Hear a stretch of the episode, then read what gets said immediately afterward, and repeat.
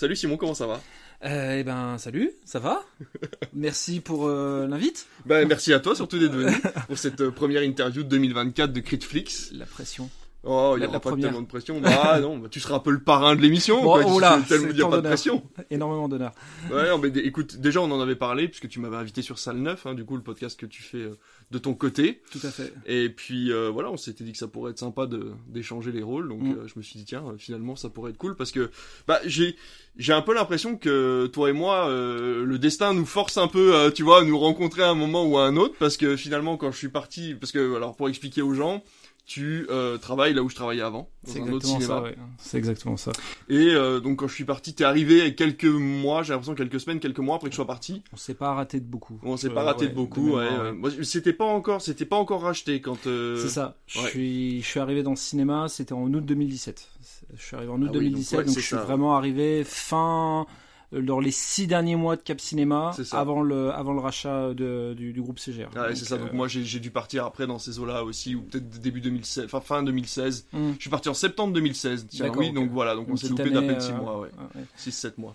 Et donc euh, voilà, pour dire que donc on a bossé euh, finalement au même endroit tous les deux et hmm. puis que finalement on s'est croisés plusieurs fois, puis il y a eu des discussions, des choses comme ça par finalement par enfin pas, par inadvertance mais enfin c'était pas prévu quoi finalement euh, voilà il y a eu des des, des, quoi c'était sur Twitter on a dû euh, euh, se trouver là-dessus je crois que c'était en partie là-dessus. Alors après les personnes avec qui je travaillais qui, qui t'ont côtoyé m'ont beaucoup parlé de toi. Oh ah, David, oh David David David. Oui mais d'accord mais c'est qui? Vous êtes bien mignon mais donc voilà. Et après oui je crois que c'est via c'est via les réseaux sociaux que qu'on s'est un peu réattrapé, on va dire. C'est ça. Et euh, où le lien s'est un peu plus fait parce qu'en voyant l'actualité de l'un et de l'autre, euh, et on peut dire que voilà, tu une actualité qui est assez chargée euh, par Critflix et, et par ton activité de ici, donc du coup ça a permis de Ouais, c'est ça. De faire quelque chose. Ouais, mais ça, ça permet d'avoir des lignes parallèles, quoi. Puis de temps en temps, ça se recroise. Et, c'est ça. Ça donne des trucs plutôt pas mal. Mais euh, du coup, moi, je me demandais, parce que t'es arrivé là-bas en tant que projectionniste, finalement. Pas du tout. Pas du tout. Ah, eh ben voilà. Donc la genèse est là. Et c'est là que commence euh, le podcast générique. non, vas-y. Alors du coup, comment t'es arrivé finalement à bosser dans un cinoche Alors, le... on va dire que ça va repartir. Un... Alors, sans faire la genèse en disant tout, a, commencé en 86. euh, je, quand j'ai fait mes études à Lyon en tant que audio... en audiovisuel, c'est-à-dire qu'à la base, je suis monteur audiovisuel par euh, par euh, métier, par études.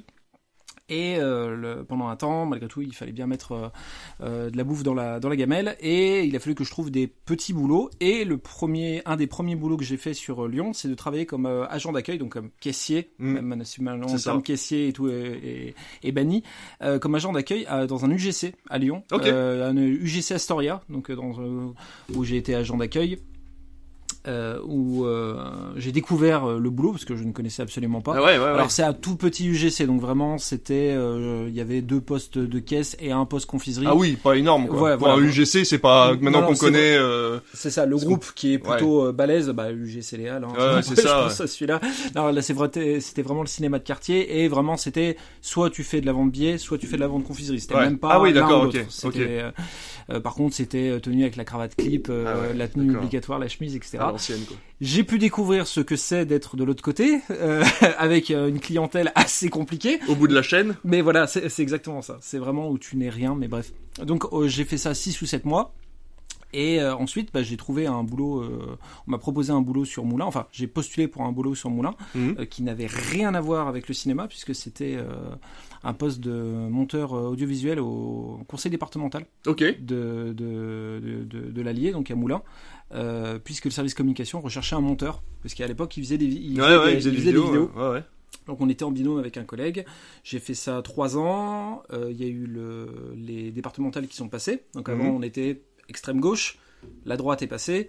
Et la droite a dit la communication ça coûte beaucoup trop cher et donc il y a des contrats contractuels qui ont sauté et j'ai fait partie de cette charrette là. Ah oui d'accord. Ça un peu voilà donc euh, recherche de petits boulots par-ci par-là et un jour alors je sais j'arrive pas à me souvenir si vraiment le cinéma avait posté un, une, une recherche d'emploi ou si c'est moi qui avais postulé de manière spontanée mais j'avais postulé et euh, donc du coup le directeur de l'époque le fameux le fameux que je pense que encore beaucoup de monde se souviennent se souviennent de lui m'avait m'avait proposé un entretien et ça avait plutôt bien matché et il m'avait dit en fait les deux raisons pour lesquelles je, je, je voudrais t'engager c'est que de une tu as déjà travaillé dans un ciné alors l'expérience de 6-8 mois est pas dingue, mais on va dire que c'est un petit plus. Et le fait que j'ai à ce moment-là, j'ai des jeunes papas. Et donc du coup, le fait d'avoir un emploi, euh, je pense que pour lui, il se peut-être se transposait aussi là-dessus, mais euh, il disait que c'était euh, que c'était peut-être une aubaine, une aubaine pour moi. Et j'ai pas du tout commencé comme projection, j'étais complètement agent d'accueil, mais agent d'accueil de renfort, donc à 15 heures par semaine, ah où je faisais caisse et toutes les tâches ménagères du ciné. Donc euh, vraiment les le fond de contrat. Le, Voilà, le warmer, les vracs, les vracs bonbons, etc. Toutes mes 15 heures chaque semaine, c'était dédié qu'à ça. J'ai vraiment commencé comme ça. C'est pas la meilleure partie à découvrir quand tu commences dans un dans un cinéma, c'est sûr. non, c'était pas c'était pas incroyable. Mais euh, le, on s'entendait pas trop mal avec l'équipe et au fur et à mesure, je, leur ai vraiment dit que je voulais euh, pas m'élever dans le truc, mais je voulais commencer à apprendre, entre autres avec les projectionnistes, à voir comment les choses Faire fonctionnaient. Trucs, quoi. Voilà, c'est ça. Alors il me disait, bah, tu assimiles ce que tu as assimilé et après on voit. Et au fur et à mesure, bah, déjà, le, la rumeur comme quoi le groupe allait être acheté par CGR est venue assez vite. du coup, l'ambiance a commencé à devenir un peu étrange. Euh, Tous les sièges ont commencé à devenir éjectables. c'est un peu ça. C'est un peu ça. Et puis vraiment, il y avait les, les rumeurs qui disaient, ah, le groupe CGR, le projectionniste, ils aiment pas trop. On en avait trois à l'époque. Mm, mm, mm, donc il y avait vraiment une ambiance très un peu tendue quoi. Et euh, donc début 2018, le rachat se fait et pendant, je sais pas, 5-6 mois, la clientèle a disparu littéralement. Ah ah, je pense que vraiment on nous a le, la clientèle a fait subir comme une punition au cinéma en disant vous nous enlevez Cap Cinéma, vous ah nous enlevez leur système de fidélité. C'est vrai que ça a été ouais voilà c'est ça c'est surtout le système de fidélité peut-être qui a un peu. C'est parce que le, pour ceux qui n'ont pas connu euh, Cap Cinéma à l'époque le système de fidélité c'était juste une carte sur laquelle il y avait une réserve d'argent et cette réserve ne servait pour tout que ce soit pour les places que pour la confiserie et ça plaisait à énormément de monde. Euh, ce système. Et du coup, bah là, changer d'enseigne, euh, changer de système de fidélité, même si l'équipe restait la même, le public nous a boudé pendant ah, des mois et des mois. Quoi. Ça a été vraiment une, une, une transition très très compliquée. Et du coup, bah, j'en ai profité moi pour euh, commencer à assimiler un peu comment fonctionnait alors le cinéma à proprement parler, le, les, les, projections, l'écran de contrôle avec les télécommandes des différents projecteurs. Surtout que quand bah, j'étais à UGC Astoria, la transition numérique, euh, euh, argentique numérique se, venait de se faire. Donc j'avais les, les projectionnistes, les vieux de la vieille, euh, qui râlaient au possible parce que ça marchait pas et que c'était de la merde. Tu t'es rendu compte aussi de ça, de cette inversion, c'est-à-dire qu'en fait, nous, quand on touchait à du 35 mm, on avait l'impression que tout allait péter. Et inversement, les mecs qui étaient sur le 35, ils, ils osaient cliquer nulle part parce qu'ils avaient l'impression qu'ils allaient tout faire péter. C'est exactement ça. Et puis, bah, comme c'était en la période de rodage, ils avaient vraiment ce, cette aversion, comme tu dis, du PC, le PC qui plante, le PC qui est, le serveur qui répond pas. Ça va toujours trop lentement. Euh, et du coup, et voilà, comme, tu, comme ils n'avaient pas vraiment la main à 100% sur ce qu'ils mm. faisaient, ça les faisait énormément râler. Et il y a eu des, il y a eu des moments un peu. Euh, un, peu drôle. On, on passait mélancolie. Alors désolé, je reviens sur UGS Astoria juste une seconde.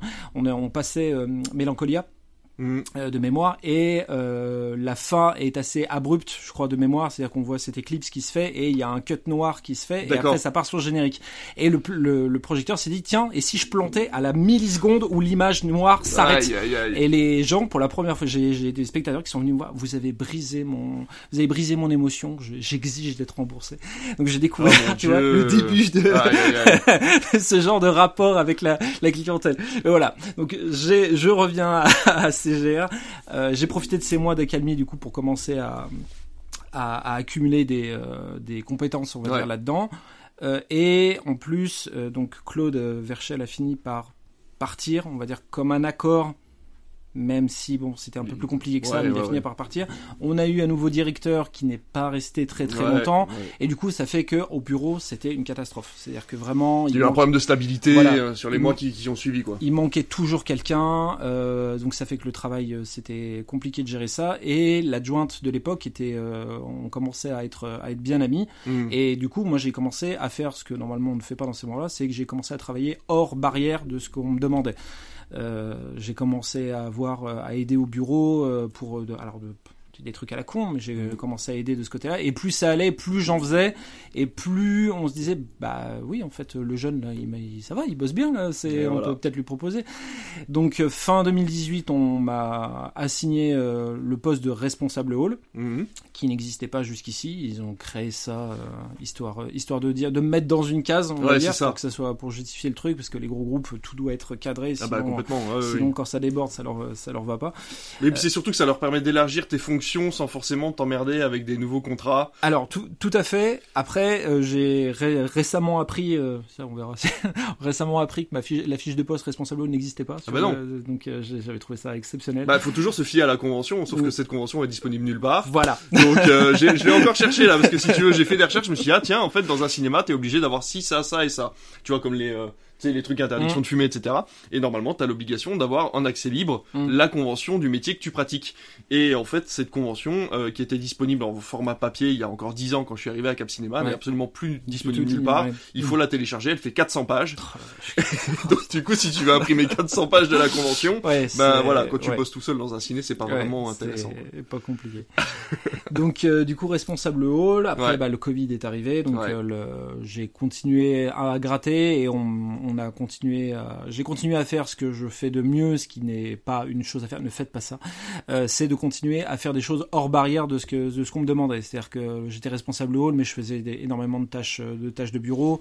Euh, toute la partie technique, euh, vu que personne, vu que les projectionnistes mm. étaient tous partis, c'est moi qui l'ai plus ou moins récupéré. Donc, euh, comme euh, les projectionnistes de l'époque, je les salue, euh, m'ont formé, je connaissais les machines, je savais, leur, je connaissais leurs caprices, je connaissais leurs habitudes, et du coup, bah, ouais, quand on me disait, ah bah, Simon, là, on a une, on a une location de salle, on a un truc technique à faire, tu peux t'en occuper. Bah, évidemment que je m'en bah occuper. Donc, mais les exploitations cinématographiques, ce qu'il faut qu'on comprenne les gens, c'est quand on arrive là-dedans, surtout Cap Cinéma ou ce genre de petit cinoche, ça devient un peu ta famille, quoi. Mm. Tu es tellement souvent, tu t'investis tellement pour le bonheur des gens, pour que tout se passe bien, que forcément au d'un moment tu grattes un peu sans mm. forcément le vouloir et ça devient une entité complète où tu es obligé d'être partout à la fois pour que tout se passe bien parce que comme tu disais, tu connais tous les détails de tes machines, de tes caisses, de ton stock, etc., mm. etc. Donc c'est très difficile de rester planqué et de rester planté finalement à ton poste et te dire ah il y a un problème là-bas. Ah oui non mais moi je voilà. touche pas quoi. C'est très, très compliqué. Ouais, ouais, ça, ça, ça a rarement été ma philosophie, encore moins maintenant dans le cinéma où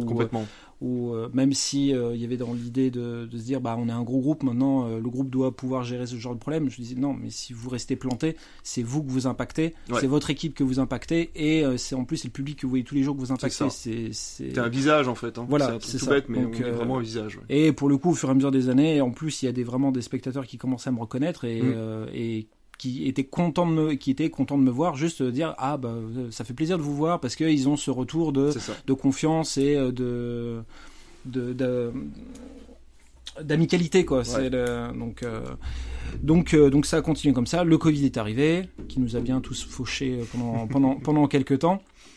Et... ça va j'ai eu euh, j'ai été épargné de cette période là mais je reviendrai dessus. Ouais, okay. Moi, j'étais pas dans le ciné euh, au moment du. D'accord, ok. Ah oui, bah oui, parce que là, en effet, il y a des, y a des morceaux qui me manquent. donc retour de retour Covid, donc avec les jauges, etc. Donc ça a mm. été euh, ça a été une période assez longue, assez compliquée aussi, et euh, bah, j'ai continué, on va dire à accumuler les compétences, mais c'est arrivé à un point où je suis arrivé plus ou moins à un point de rupture parce que le bon, on va parler, on va parler, on peut parler argent, on va parler on, argent. On parle argent. on, peut, parler de tout. euh, puisque responsable hall donc à 35 heures, donc tout ce qui serait possible, euh, payé au SMIC, mais ah la vache. Voilà. c'est sorti tout seul. Je suis désolé. C'est spontané, c'est spontané. Savoir qu'un projectionniste déjà de base a énormément de choses à faire et la convention est ric-rac, mais normalement t'es pas payé au SMIC. Mm. Donc savoir que t'avais la responsabilité, faut, faut savoir que le multiplex dans lequel on bossait tous les deux a 9 mm. salles. Hein. 9 salles, ça représente plus de 1000 sièges, je crois en tout, c'est ça Ça doit être, alors si on enlève ceux qui sont abîmés, ouais, on, doit être à, on, doit être à, 1000 sièges à peu près. Ouais. Voilà, c'est ça. Donc euh, faut bien comprendre que, ben, enfin voilà, vous comprenez le rapport argent-travail euh, là mm. tout de suite. Et euh, et pour le coup euh, le, où je suis arrivé à un stade où c'était plus possible. Où, ah bah j'ai, pas menacé, mais plusieurs fois j'ai dit, écoutez, soit on trouve une solution, soit je vais partir. Ah oui, complètement. Parce que c'est, plus possible. Je, on est d'accord que la passion nourrit le, nourrit le travail, mais plus à ce point-là, il y avait énormément de responsabilités de bureau que j'avais, euh, qui ne se retrouvaient pas dans le, dans le salaire, dans le salaire Et c'était, alors je, on me disait, mais euh, si, si, si, vous faites partie de la direction, tout va bien, vous en faites pas. Oui, alors c'est gentil, mais va falloir quand même trouver une solution. la solution a finalement été trouvée, alors pas exactement ce à quoi je m'attendais, mais quand même malgré tout puisqu'on m'a proposé, soit on m'a dit, bah, vous restez à votre poste, mais vous allez le partager avec quelqu'un d'autre parce qu'on a fait des promesses et qu'on tient nos promesses. Ok, d'accord. Euh, soit on vous propose le poste d'adjoint.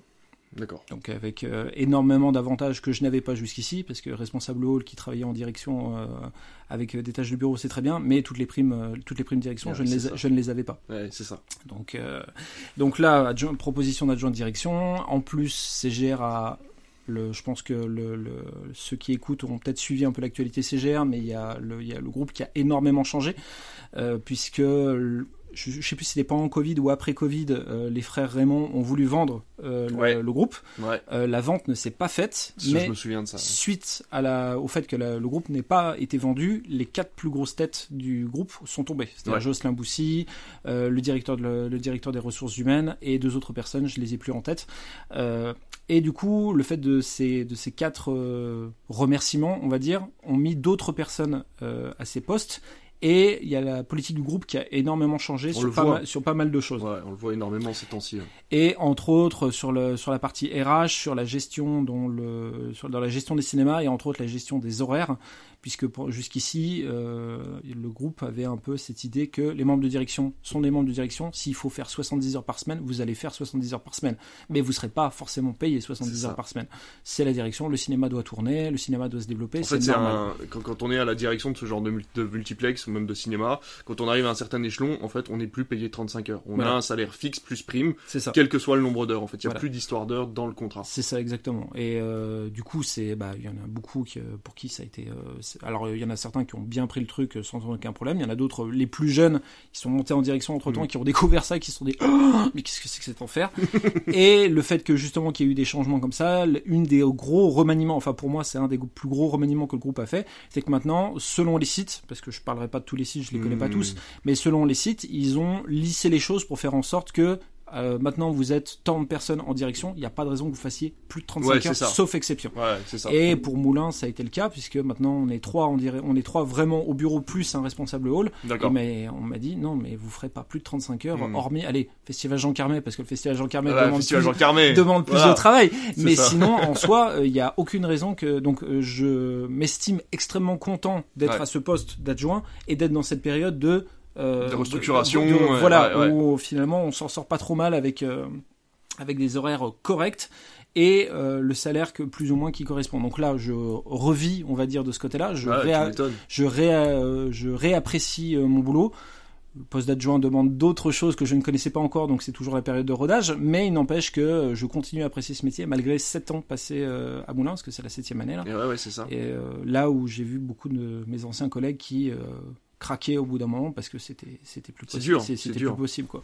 Euh, les euh, entre autres ma responsable de caisse que, que je salue si elle si elle écoute euh, si on régulièrement elle faisait des elle faisait des, des, petites dépressions des crises de nerfs parce que parce que voilà côtoyer hein. c'est ça côtoyer le public au quotidien et en plus comme elle a un caractère un peu mm. entier euh, des fois ça, ça clash un peu et ça, ça, ça, épuise quoi. Ouais, complètement. Ça épuise. Donc, Puis vous avez une variété de spectateurs tellement différents entre l'arrêt essai, le grand public, les personnes qui viennent un peu lambda une fois par an, mais qui se rendent pas compte que le reste de l'année le cinéma tourne quand même. Mm. Il y en a plein des comme ça qui viennent une fois par an parce qu'il faut savoir que la moyenne des spectateurs, je crois en France, elle est de trois fois par an. D'accord. Je crois un ah truc comme ça. Hein. C'est pas énorme. Hein. il y a beaucoup de gens qui viennent pas au cinéma mm. et ces gens-là sont comptés dedans. Et euh, donc cette moyenne-là, en fait, tu te rends compte qu'il y a des gens qui viennent parfois une à deux fois par an, grand maximum, mm. et qui en fait se rendent pas compte que le reste du temps, toi tu tournes et que c'est pas eux la priorité, quoi. Euh, Nous, on a des gens qui viennent euh, quasiment jamais et qui exigent des, exigent, exigent des choses, alors que parfois, moi, j'ai des personnes dans ce cinéma-là, je les vois trois quatre fois par semaine.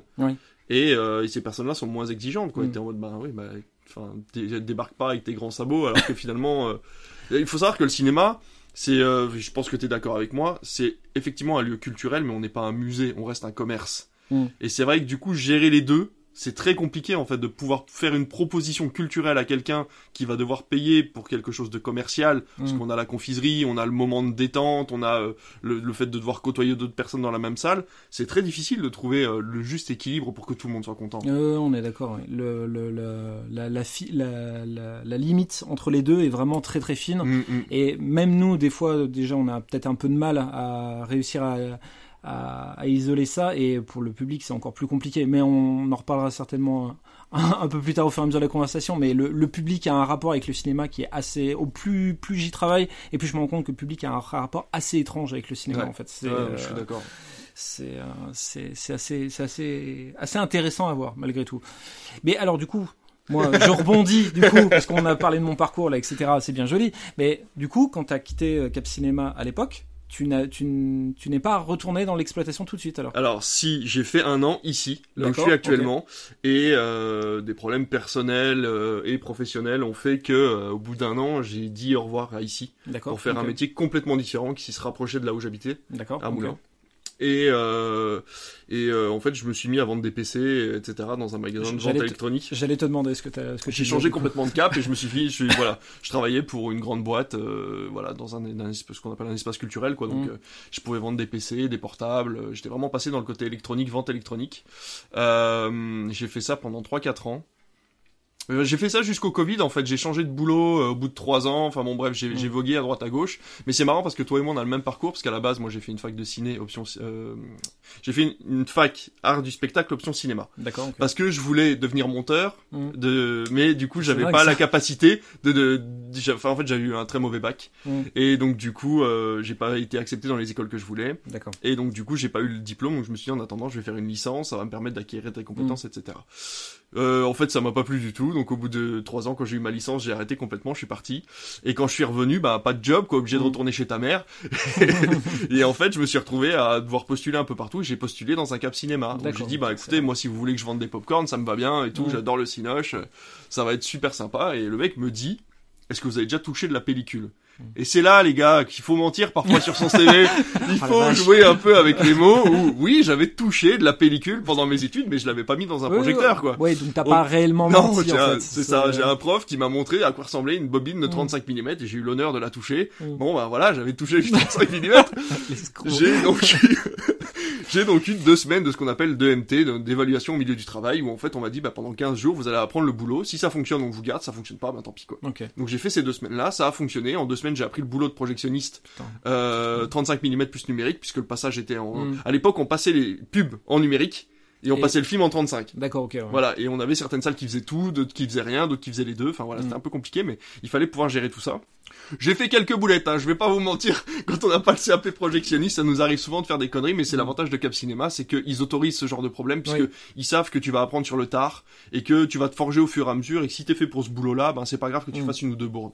Donc finalement, ça s'était bien passé, et euh, c'était un contrat euh, de six mois, je crois, tu sais, pour remplacer, remplacer mm. les vacances, le temps que tout le monde parte en vacances. et à la fin du mois d'août, euh, la directrice m'a dit, bah écoute, on a plus de job pour toi, parce que tout le monde est revenu de vacances, mais si tu veux, t'as un CDI à Moulin qui t'attend. Et je dis, mais j'ai combien de temps pour y réfléchir? Elle me dit, bah là, là, là. bon bah du coup j'ai regardé les loyers sur internet de Moulin, c'était pas très cher. J'ai dit bon bah ok, j'ai pris ma table, ma télé et ma voiture et je me suis barré à Moulin pour un CDI avec euh, Ouais, et donc du coup j'ai commencé en tant que projectionniste là-bas en CDI. Et j'ai fait comme toi, j'ai dépassé les limites, j'ai été mm. au-delà des barrières. Euh, je me suis rendu compte que l'assistante de direction qui était là-bas à l'époque avait vraiment pas envie d'être là. Elle ah venait de la boulangerie. Euh, en ah fait, son mari, euh, voilà, euh, enfin était un peu entre deux. Elle, elle avait des, les enfants, mais bon, le boulot lui plaisait pas. C'était beaucoup des horaires du soir. Ouais, Vous ouais, bien, là, quand on bosse dans le cinéma, c'est 23 heures minimum, mm. même quand on est dans les bureaux, quoi. Mm. complètement. Donc quand on veut s'occuper de son gamin, c'est compliqué. Et donc elle a pas résisté. Et en fait, moi, vu que j'étais en transition, euh, le fameux Claude Verchel m'a proposé du coup de prendre le relais et de devenir assistant de direction. Et c'est comme ça que je suis resté là-bas. Et euh, bref, après le reste, euh, disons que les témoins ont des versions différentes selon de quel côté tu étais. Mais disons qu'au bout d'un moment, on m'a demandé de partir. D'accord.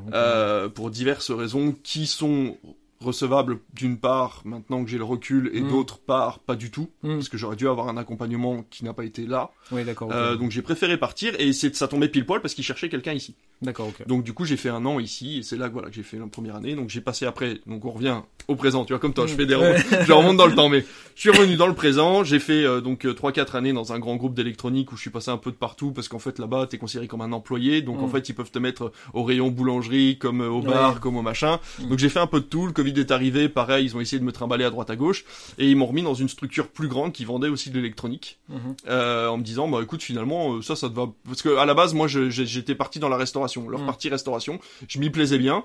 Pendant le Covid, ils m'ont dit, bah le resto est fermé, donc tu vas retourner vendre des ordis. Euh, et en fait, ils m'ont dit, non, mais tu les vends vachement bien, les ordis, du coup, tu vas pas y retourner en restauration.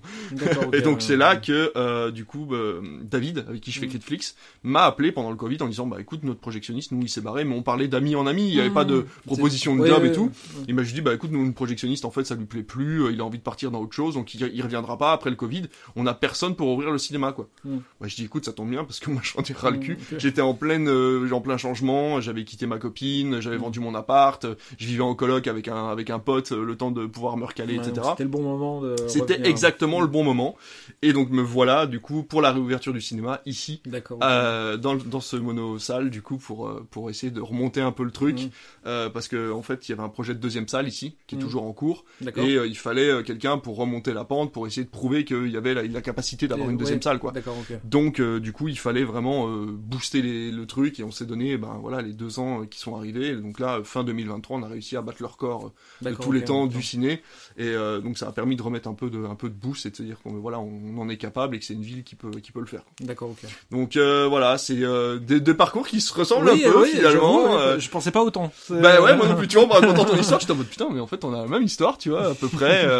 et donc voilà. Mais je me demandais parce que finalement, comme tu le disais, t'es passé de par tellement de postes, certains qui n'existaient presque limite même pas. La fonctionnalité que t'as maintenant, elle consiste en quoi exactement? Alors, le adjoint de direction, c'est vraiment si je reste sur le papier, on va dire, parce qu'il y a le, je pense qu'il y a vraiment la version papier et la version réalité. Version papier, normalement, je je m'assure que toutes les tâches euh, que toutes les tâches euh, propres au cinéma euh, quotidiennes dans son fonctionnement soient soient faites. C'est en fait, c'est comme on me l'a présenté, c'est vraiment un boulot de pas de surveillance, mais de m'assurer que les choses soient d'accompagnement finalement avec toutes les zones du cinéma c'est ça exactement. C'est euh, le donc c'est c'est on principalement ça. Après en soi euh, pour le terme vraiment technique euh, tout ce qui est. Euh, alors, on va rentrer sur les termes un peu techniques, tu m'arrêteras si c'est vraiment. Euh, on fera du lexique. Ouais, voilà. Toutes les créations de playlists, mm. packs, attributions de Tout ce qui va servir à être diffusé en salle, quoi. Voilà, tout ça, ça fait partie maintenant de mes attributions de ce qu'on appelle de début de semaine, on va dire. Euh, oui, c'est vrai que vous faites un travail à la semaine. Vous voilà, c'est ça. Euh, le... Parce que c'est quelque chose que je maîtrisais absolument pas jusqu'ici. J'avais mm. jamais eu l'occasion de mettre les mains dedans, ah, donc il a fallu que j'apprenne. Euh, le... En l'absence de la directrice, c'est moi qui dois, me... qui dois faire la programmation, c'est-à-dire qu'on reçoit une grille de la part de notre, du service programmation du siège, et c'est à nous de remettre à peu près euh, dans les trous euh, de notre de notre grille, donc avec des horaires euh, qui sont corrects par rapport à la durée des films. Et vous envoie un schéma de base. C'est ça, un schéma de base équilibré en fonction sur quatre feuilles à trois, et tu prends ça jour par jour ah avec tes films, tu mets dans tes salles et après tu changes tes films en fonction des salles, en fonction de ce que tu sais quel, ce que le film va avoir comme oui, plutôt le mettre dans une petite ou une grande salle en fonction du nombre de personnes. Ce qui est extrêmement important évidemment. voilà. Après tout ce qui est technique, c'est toujours pour moi mm. par la force des choses parce que c'est moi qui ai montré le plus de, d'intérêt et surtout de qui a plus d'expérience là-dedans. Même si j'essaye de former un maximum euh, mes collègues euh, alors il y a des collègues qui sont plus ou moins réceptifs donc c'est compliqué. Même pour les changements de lampe euh, je, les ai formés mais ça reste ça reste encore quelque chose d'assez c'est pas c'est pas évident c'est délicat comme comme fonction comme fonction et puis pour le coup pour quelqu'un bah, comme, quelqu'un comme comme toi et moi où on on a on a cet intérêt cette curiosité de faire de faire. Ça vient assez instinctivement pour quelqu'un qui de base le fait parce qu'il faut le faire et rien de plus je comprends que ça soit un peu plus compliqué à. Il y a une passion pour le, pour le, technique. En fait, il, faut énormément de passion finalement pour travailler dans ce boulot-là, parce qu'il faut une passion d'informatique, parce qu'on mm. va devoir bidouiller ah, à un moment ou à un autre, taper des lignes de code, même simple, mais il faut parfois le faire. Comme tu disais, des changements de lampe, de la technique pour voir euh, ce qu'on appelle unplug, enfin mm. déplug et replug des cartes qui viennent de déconner. Enfin voilà, pouvoir faire euh, des changements de fonctionnalité, des choses comme ça. C'est vrai que si ça te passionne pas, c'est compliqué de rentrer dedans. je m'en suis rendu compte avec certains de mes collègues, ouais, que c'était, je lui disais, bah tu, tu dévises, tu enlèves la carte, etc. Et je sentais que rien, les termes certains termes, etc. C'est un métier, monsieur, c'est un métier. C'est exactement ça. C'était très vite perdu, donc là, j'ai gardé toute la toute la technique entre pour les locations de salles et autres euh, ah et autres arbres de Noël de fin d'année. pour que tout se passe bien. Voilà, c'est exactement ça. Donc avec la transpiration de me dire euh, si tout va bien se passer et surtout savoir que voilà dans telle salle il y a des trucs qui sont pas possibles parce que c'est des projecteurs qui datent, qui ont vraiment eh ben, beaucoup d'années dans la tête. Je suis, ils sont arrivés quand je suis arrivé, hein, c'est ceux de Capciné, donc ils datent de 2011. Voilà, donc il y en a que deux qui ont été changés entre temps. Il y a des serveurs qui ont été changés, des réactions qui ont été changées et le, normalement, on a un calendrier d'installation de, projecteurs laser. De normalement, si tout va bien, euh, mi 2025, on sera tout laser. Waouh même sur les petites salles Même sur les petites salles. Waouh Normalement. Alors, il faut savoir, pour ceux qui sont néophytes là-dedans, que du coup, pour l'instant, nos projecteurs, la plupart sont en lampe xénon. C'est des grosses lampes avec du gaz à l'intérieur, qui éclairent quand une anode et une cathode, donc quand il y a un, arc électrique qui se crée, ça fait exploser entre guillemets le gaz à l'intérieur, et euh, ça vous permet d'éclairer un écran à forte luminosité.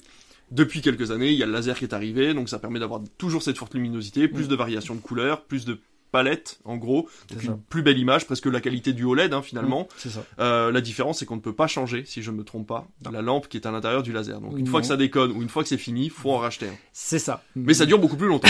non, ça dure beaucoup plus longtemps. Techniquement, si ça ne déconne pas, ça dure voilà, plus longtemps. c'est ça. C'est toujours. Euh, en fait, j'ai vraiment le, le quand j'en discute avec certains collègues, je le, je compare donc euh, les euh, les projecteurs au xénon, donc ceux qu'on a à Moulin, c'est des Barco. Je compare mmh. les Barco et nos projecteurs laser NEC avec le système américain et C'est-à-dire pour moi, les barcos, c'est russe, c'est vieux, c'est rudimentaire, mais, ça, tient le coup. et les NEC, c'est la technologie, mais c'est américain. C'est-à-dire que dès qu'il y a un truc, ça peut partir eh ben, en, couille. Quoi. Tu vois, en Xenon, moi, je suis sur du NEC ici, mm. alors que toi, si je suis sur du barco, et eh ben, je pense l'inverse. Alors, ah est-ce qu'il y a eu un switch au niveau du laser chez NEC Mais c'est vrai que moi, ici, le NEC ne déconne ah jamais. D'accord. J'ai juste une, un pompage de lumière en fin de lampe. Euh, parce que c'est normal au bout d'un moment euh, voilà mm. ça s'abîme ça noircit un peu donc ça ça galère un peu mais en vrai ici je n'ai jamais de problème. Après, je tourne beaucoup moins que vous aussi. Alors, euh, il y a ça, et puis on est toujours dans la partie technique. Hein. Je suis désolé pour non, ça. mais ça fait partie, euh, ça fait partie du deal de ce podcast. Euh, voilà, si ça vous plaît pas, et eh ben tant pis pour vous. vous attendez le segment d'après. le l'avantage aussi que tu as sur ton, oui, alors tu tournes moins que nous, et surtout, en fait, ta cabine, ta cabine est fermée. Oui, c'est vrai que vous, la cabine, les cabines sont à, ciel ouvert. C'est un vrai, c'est un vrai, enfin. On s'entend, il y a un toit au-dessus du cinéma, mais les cabines sont pas enfermées dans une cage. Voilà, c'est un parti pris qui a été fait. Je sais pas comment les choses ont été imaginées. Parce que les architectes sont complètement débiles, hein, tout simplement. Bah, en fait, c'est l'argument qu'on avait avancé avec l'équipe, mais je pense, je voulais pas être trop cinglant avec. Non, euh, non, mais c'est comme ne pas prévoir de porte de sortie vers l'extérieur du cinéma et obliger les gens à ressortir à l'intérieur du ciné. Ça, c'est quelque chose. Euh, quand t'es architecte et que t'as fait déjà une dizaine de cinémas, normalement, c'est censé te venir en tête, surtout quand t'as la place pour mm. sortir. C'est ça. bon, bref, ça c'est du détail. Et pour euh, voilà, pour ceux qui n'ont jamais vu le cinéma de Moulin, en effet, tous les projecteurs sont sur euh, donc des coursives euh, en, en, hauteur, et en fait, sur 9 salles, il y en a 7 qui sont ouverts sur le cinéma ce qui fait que ah oui c'est vrai qu'on a la salle 5 et la, et la, une, qui, sont, qui sont fermées pourquoi celle-là on sait pas. voilà. Et le reste le reste sont, donne sur le hall et du coup avec les passages les portes qui s'ouvrent etc les projecteurs subissent énormément mm. euh, le bah, tout, toutes les caractéristiques d'un lieu de vie. Mm, mm. le vent la poussière euh, le, la luminosité la chaleur. et donc du coup ils en souffrent énormément ce qui fait que bah, je pense aussi que c'est pour ça que les, nos projecteurs euh, euh, subissent euh, un peu plus le temps que, que d'autres euh, que d'autres. Et, et ouais, c'est c'est un choix qui a été quand même assez assez étonnant. Après, on n'est pas le pire ait pu avoir. Un des techniciens qui était venu pour pour pour un projecteur m'avait raconté que alors je sais plus, je crois qu'il m'avait pas dit où c'était sur la construction d'un cinéma. Je crois que c'était un mono. Je me demande si c'était pas un monosalle. Euh, construit le cinéma, tout va bien, magnifique cinéma, etc. Jusqu'à ce qu'ils se rendent compte qu'ils n'avaient pas fait de salle de projection. Aïe, aïe, aïe. Et donc du coup, ils avaient installé un système apparemment de miroir pour mettre le projecteur à et que l'image se oh reflète dans un miroir pour le projeter dans la salle de cinéma. Je dis ah bah oui, là je me plaindrai plus jamais du coup. Des... les mecs sont ingénieux pour inventer un système comme ça, mais, bon, j'espère vraiment qu'il j'espère vraiment qu'il y a des têtes qui ont tombé après ça quoi. Parce que quand il m'a raconté cette anecdote, j'ai dit ah ouais, oh c'est dur là. En plus, moi j'avais jamais été formé en fait, enfin formé, j'ai formé sur le tard, mais en fait, il y a énormément de complexité et énormément de détails quand tu commences vraiment à, pousser dans le métier de projectionniste. il y a des détails techniques que tu apprends, tu es en mode ah ouais, on peut faire ça avec un projo quoi. Ah oui, il faut surveiller ça sur un projo. Enfin, c'est fou parce que enfin, on se rend pas compte mais le jeu des miroirs sur un projecteur numérique, c'est absolument dingue et on peut peut à long terme par exemple avoir un décalage du bleu, du rouge, du mm. vert et se rendre compte que bah en fait il y a trois images qui se superposent mais en décalé mm. et que bah ce genre d'erreur par exemple c'est changement de projet direct quoi. Mais bon il, a fallu aussi avoir le, recul parce que bon faut savoir que les projecteurs numériques sont arrivés dans les années 2000 euh, quand Avatar est arrivé mm. euh, et qu'en fait on commence seulement à avoir le recul de tout ce qui va pas Mm. dans les projecteurs et en même temps on gère les nouvelles technologies qui débarquent. C'est ça. Euh, c'est vraiment, euh, il faut tout gérer en même temps. Ouais, ouais, c'est assez passionnant et je comprends en effet que le, pour les gros groupes, on est content d'avoir euh, des, des, services dédiés à ça pour, pour nous soutenir parce qu'il y a des moments où oui, même si moi ça fait 7 ans que je, que je bricole avec mes barcos, il y a des moments où je suis complètement ah bah dépassé quoi. je, suis vraiment complètement dépassé. Ouais, mais c'est vrai. mais il faut, il faut, il faut, enfin, il faut pas, mais c'est vrai que tu passes de bien meilleures journées quand tu mets, quand aimes bien mettre les mains dedans quand même. C'est, tu, je vois pas comment tu peux faire autrement. Tu peux pas passer ton temps dès que tu as un problème à appeler quelqu'un qui a des centaines de kilomètres de là et qui va te dire alors est-ce que ça c'est vert ou rouge? Est-ce que ce fil là il est déconnecté ou pas? Non, vas-y. ça tu vas tellement gagner en tranquillité. faut faut comparer avec les euh, avec limite l'assistance que tu as quand tu as un problème avec ta box quoi. C'est-à-dire que le mec ne voit rien, il a mm. juste accès à quelques données euh, via internet et encore mm. quand la machine veut bien aller jusque là. Mm. Et donc c'est vrai que c'est très difficile à distance toi euh, sauf que ça coûte une fortune de les faire se ah déplacer. bien sûr, et que les mecs se déplacent pas tous les jours non plus. Donc parfois tu te retrouves avec une semaine, un mois sans machine parce que bah, le mec a pas ça dans son agenda quoi. Donc c'est vrai que et donc la, tous les forums et réseaux sociaux de justement de projectionnistes oh. qui partagent leur expérience c'est une, c'est des, des, caves, c'est des vraies grottes, mais par contre c'est immense. C'est une mine d'or incroyable quoi. mais en effet, oui, il faut, faut réussir à rentrer dedans et à trouver euh, bah. l'info dont tu as besoin, mais euh, mais c'est quand même. Bah, euh, pour vous dire que par exemple, il y a un truc tout bête, hein, mais moi je trouve ça absolument dingue et je comprends pas comment le CNC a pas prévu ça. Un truc tout bête, c'est qu'il n'existe pas de site officiel de fin de générique de film. Ouais. En fait, pour vous, vous rendre compte que votre générique commence toujours à un certain moment du film, à 1h32, 1h29, 1h56. Et en fait, le projectionniste a deux solutions. Soit attendre d'aller sur un site mis en ligne par les projectionnistes, fait par des bénévoles qui décident eux-mêmes d'intégrer en fait cette information, soit bah, d'aller en salle tout simplement le mercredi une fois que le film est ok pour aller vérifier à quel moment ton film s'arrête quoi. Et je trouve ça absolument dingue que le CNC n'oblige pas les distributeurs à nous filer les infos. Alors il y a de plus en plus de distributeurs qui le font. Euh, on reçoit des fiches techniques en gros avant la sortie du film. Mais je trouve ça complètement dingue euh, de pas avoir au moins euh, ouais une fiche obligatoire où on te dit bah le film finit à tel moment. Il commence à y avoir des time codes sur certains gros films américains. D'accord. Euh, où en fait tu vas pouvoir dans ta playlist dire bah le générique je le mets à tel moment et euh, il te dit ah bah ok euh, en fait il y a un time code qui dit que le générique commence à ce moment-là. Hmm. Et donc tu vas pouvoir gérer ton générique comme ça, euh, mais c'est hyper rare. Sur les films français, ça se fait à, je sais pas, peut-être 5% des films français qui le font, hmm. et 70% des films américains. Quoi. Bah, là, pour le coup, tu vois, on a le, dans l'intranet du, du groupe, on a, on a une, une feuille en ligne ah, c'est bien, qui partage les génériques, où dès qu'il y a un cinéma qui a réussi à choper l'info, il la partage, ah, ça, il la partage pour qu'on puisse avoir les génériques. Parce que mine de rien, euh, ça, ça, peut faire beaucoup de films à vérifier le mercredi, euh, ça. à devoir vérifier chaque générique, etc. Donc ça demande un peu d'organisation. C'est pas infaisable, mais ça fait un truc en plus bah, ça. qui pourrait être fourni, comme tu dis, de manière beaucoup plus simple et, euh, beaucoup plus aisément, ouais, euh, par le CNC. Quoi. Donc, bah, surtout, enfin nous ici, tu vois, moi j'ai qu'une seule salle, donc je gère mon aller-retour. Mm. Quand j'ai le générique, je sais que ça va commencer à peu près à ce moment-là. Je me mets en cabine, je sais que je dois allumer les lumières, je le fais manuellement. Mm. Sur neuf salles, c'est impossible. Enfin, je veux dire, dès que t'as deux ou trois salles, déjà c'est plus faisable. Mais alors sur neuf salles, j'imagine même pas, ça serait l'enfer. Donc t'es obligé de mettre ton crédit offset à un moment ou à un autre, ton début de générique, pardon, euh, pour pouvoir allumer tes lumières un minimum. Quoi. Donc, mm. euh, C'est exactement ça. Et bah justement, belle transition parce que je voulais parler de la gestion d'un multiplex finalement. Alors euh, on a connu ça tous les deux mm. finalement, gérer ces fameuses neuf salles, on pourra y revenir du coup les mm. spectateurs qui sont complètement différents dans un monosalle comme le mien de petit village où euh, bah, finalement on est un peu la seule activité possible après 20 heures et vous où finalement les gens viennent un peu au hasard, ils se plantent devant le ciné, tiens, qu'est-ce qu'il y a à 19h Ah bah tiens, on a le temps d'aller manger un kebab, on arrivera après quoi. C'est vraiment deux modes de consommation pour toi et pour moi qui sont complètement différents, un peu comme euh, bah, finalement une plateforme et euh, le programme télévision. C'est-à-dire que moi, je, ressemble plus à la télévision linéaire où les gens se plantent devant une chaîne et se disent bon bah qu'est-ce qu'il y a aujourd'hui? Oui, et alors que toi, ils viennent et puis en fait ils peuvent choisir parmi les neuf salles à un horaire à peu près cohérent pour pouvoir aller voir ce qu'ils veulent. Tu vois ce que je veux dire C'est vrai. Je j'aurais pas tenté la comparaison, mais bien joué. si si, bien joué. bon, on est loin de l'ORTF, mais c'est vrai qu'on propose qu'un seul film par soir, tu vois. Mais euh... c'est pas du noir et blanc. c'est pas du noir et blanc. Ça dépend. ça dépend. C'est rare, mais ça dépend. C'est euh, oui, c'est assez compliqué. Alors je sais que le à l'époque de Cap Cinéma, avec les euh, mes collègues de l'époque, il y en avait beaucoup qui avaient du mal avec le fait que oui, on est un cinéma on diffuse des films, c'est ça l'important. Et quand on s'est appris la main, attention, oui, on diffuse des films, mais il y a une partie derrière, comme tu disais tout à l'heure, commerce, qui est extrêmement important et qui est indissociable par rapport à, la projection des films. Complètement. Et euh, du coup, il y avait des, philosophies qui s'opposaient un petit peu euh, euh, par rapport à ça. Le, le, multiplex de Moulin, en plus, il est un peu, on va dire, particulier dans le sens où on a le label arrêt essai, on l'a chaque année, euh, et du coup on est vraiment ce, ce mix parfait entre euh, le multiplex avec euh, sa confiserie qui déborde, où tu peux acheter absolument tout, et, quasiment tout et n'importe quoi, et le fait qu'on diffuse des films arrêt essai, qui fait qu'on a une stabilité de, de, mm. de spectateurs réguliers parce qu'on sait qu'ils vont venir, ils vont venir voir ces films-là. Et c'est c'est très étrange de, de danser un peu sur ces deux sur ces sur ces deux pieds là.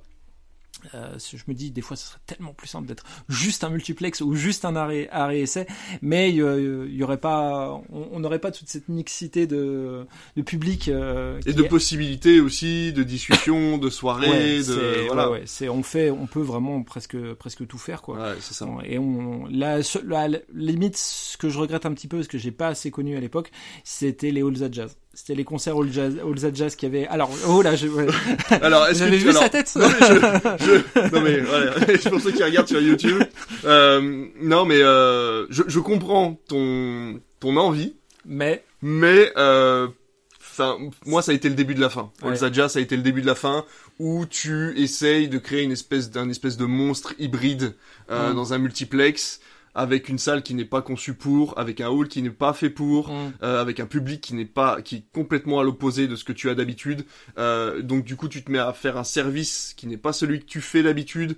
Et euh, au niveau des employés, au niveau des spectateurs qui sont dans le hall à ce moment-là, et euh, pour la gestion, toi, personnel en fait de mm. tout cet amalgame de trucs.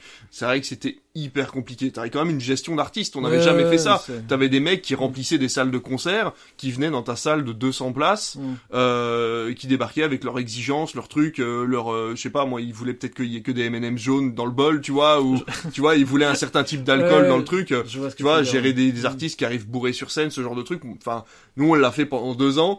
Mm. et Ouais, bah voilà, c'était pas, c'était, c'était pas ma guerre quoi.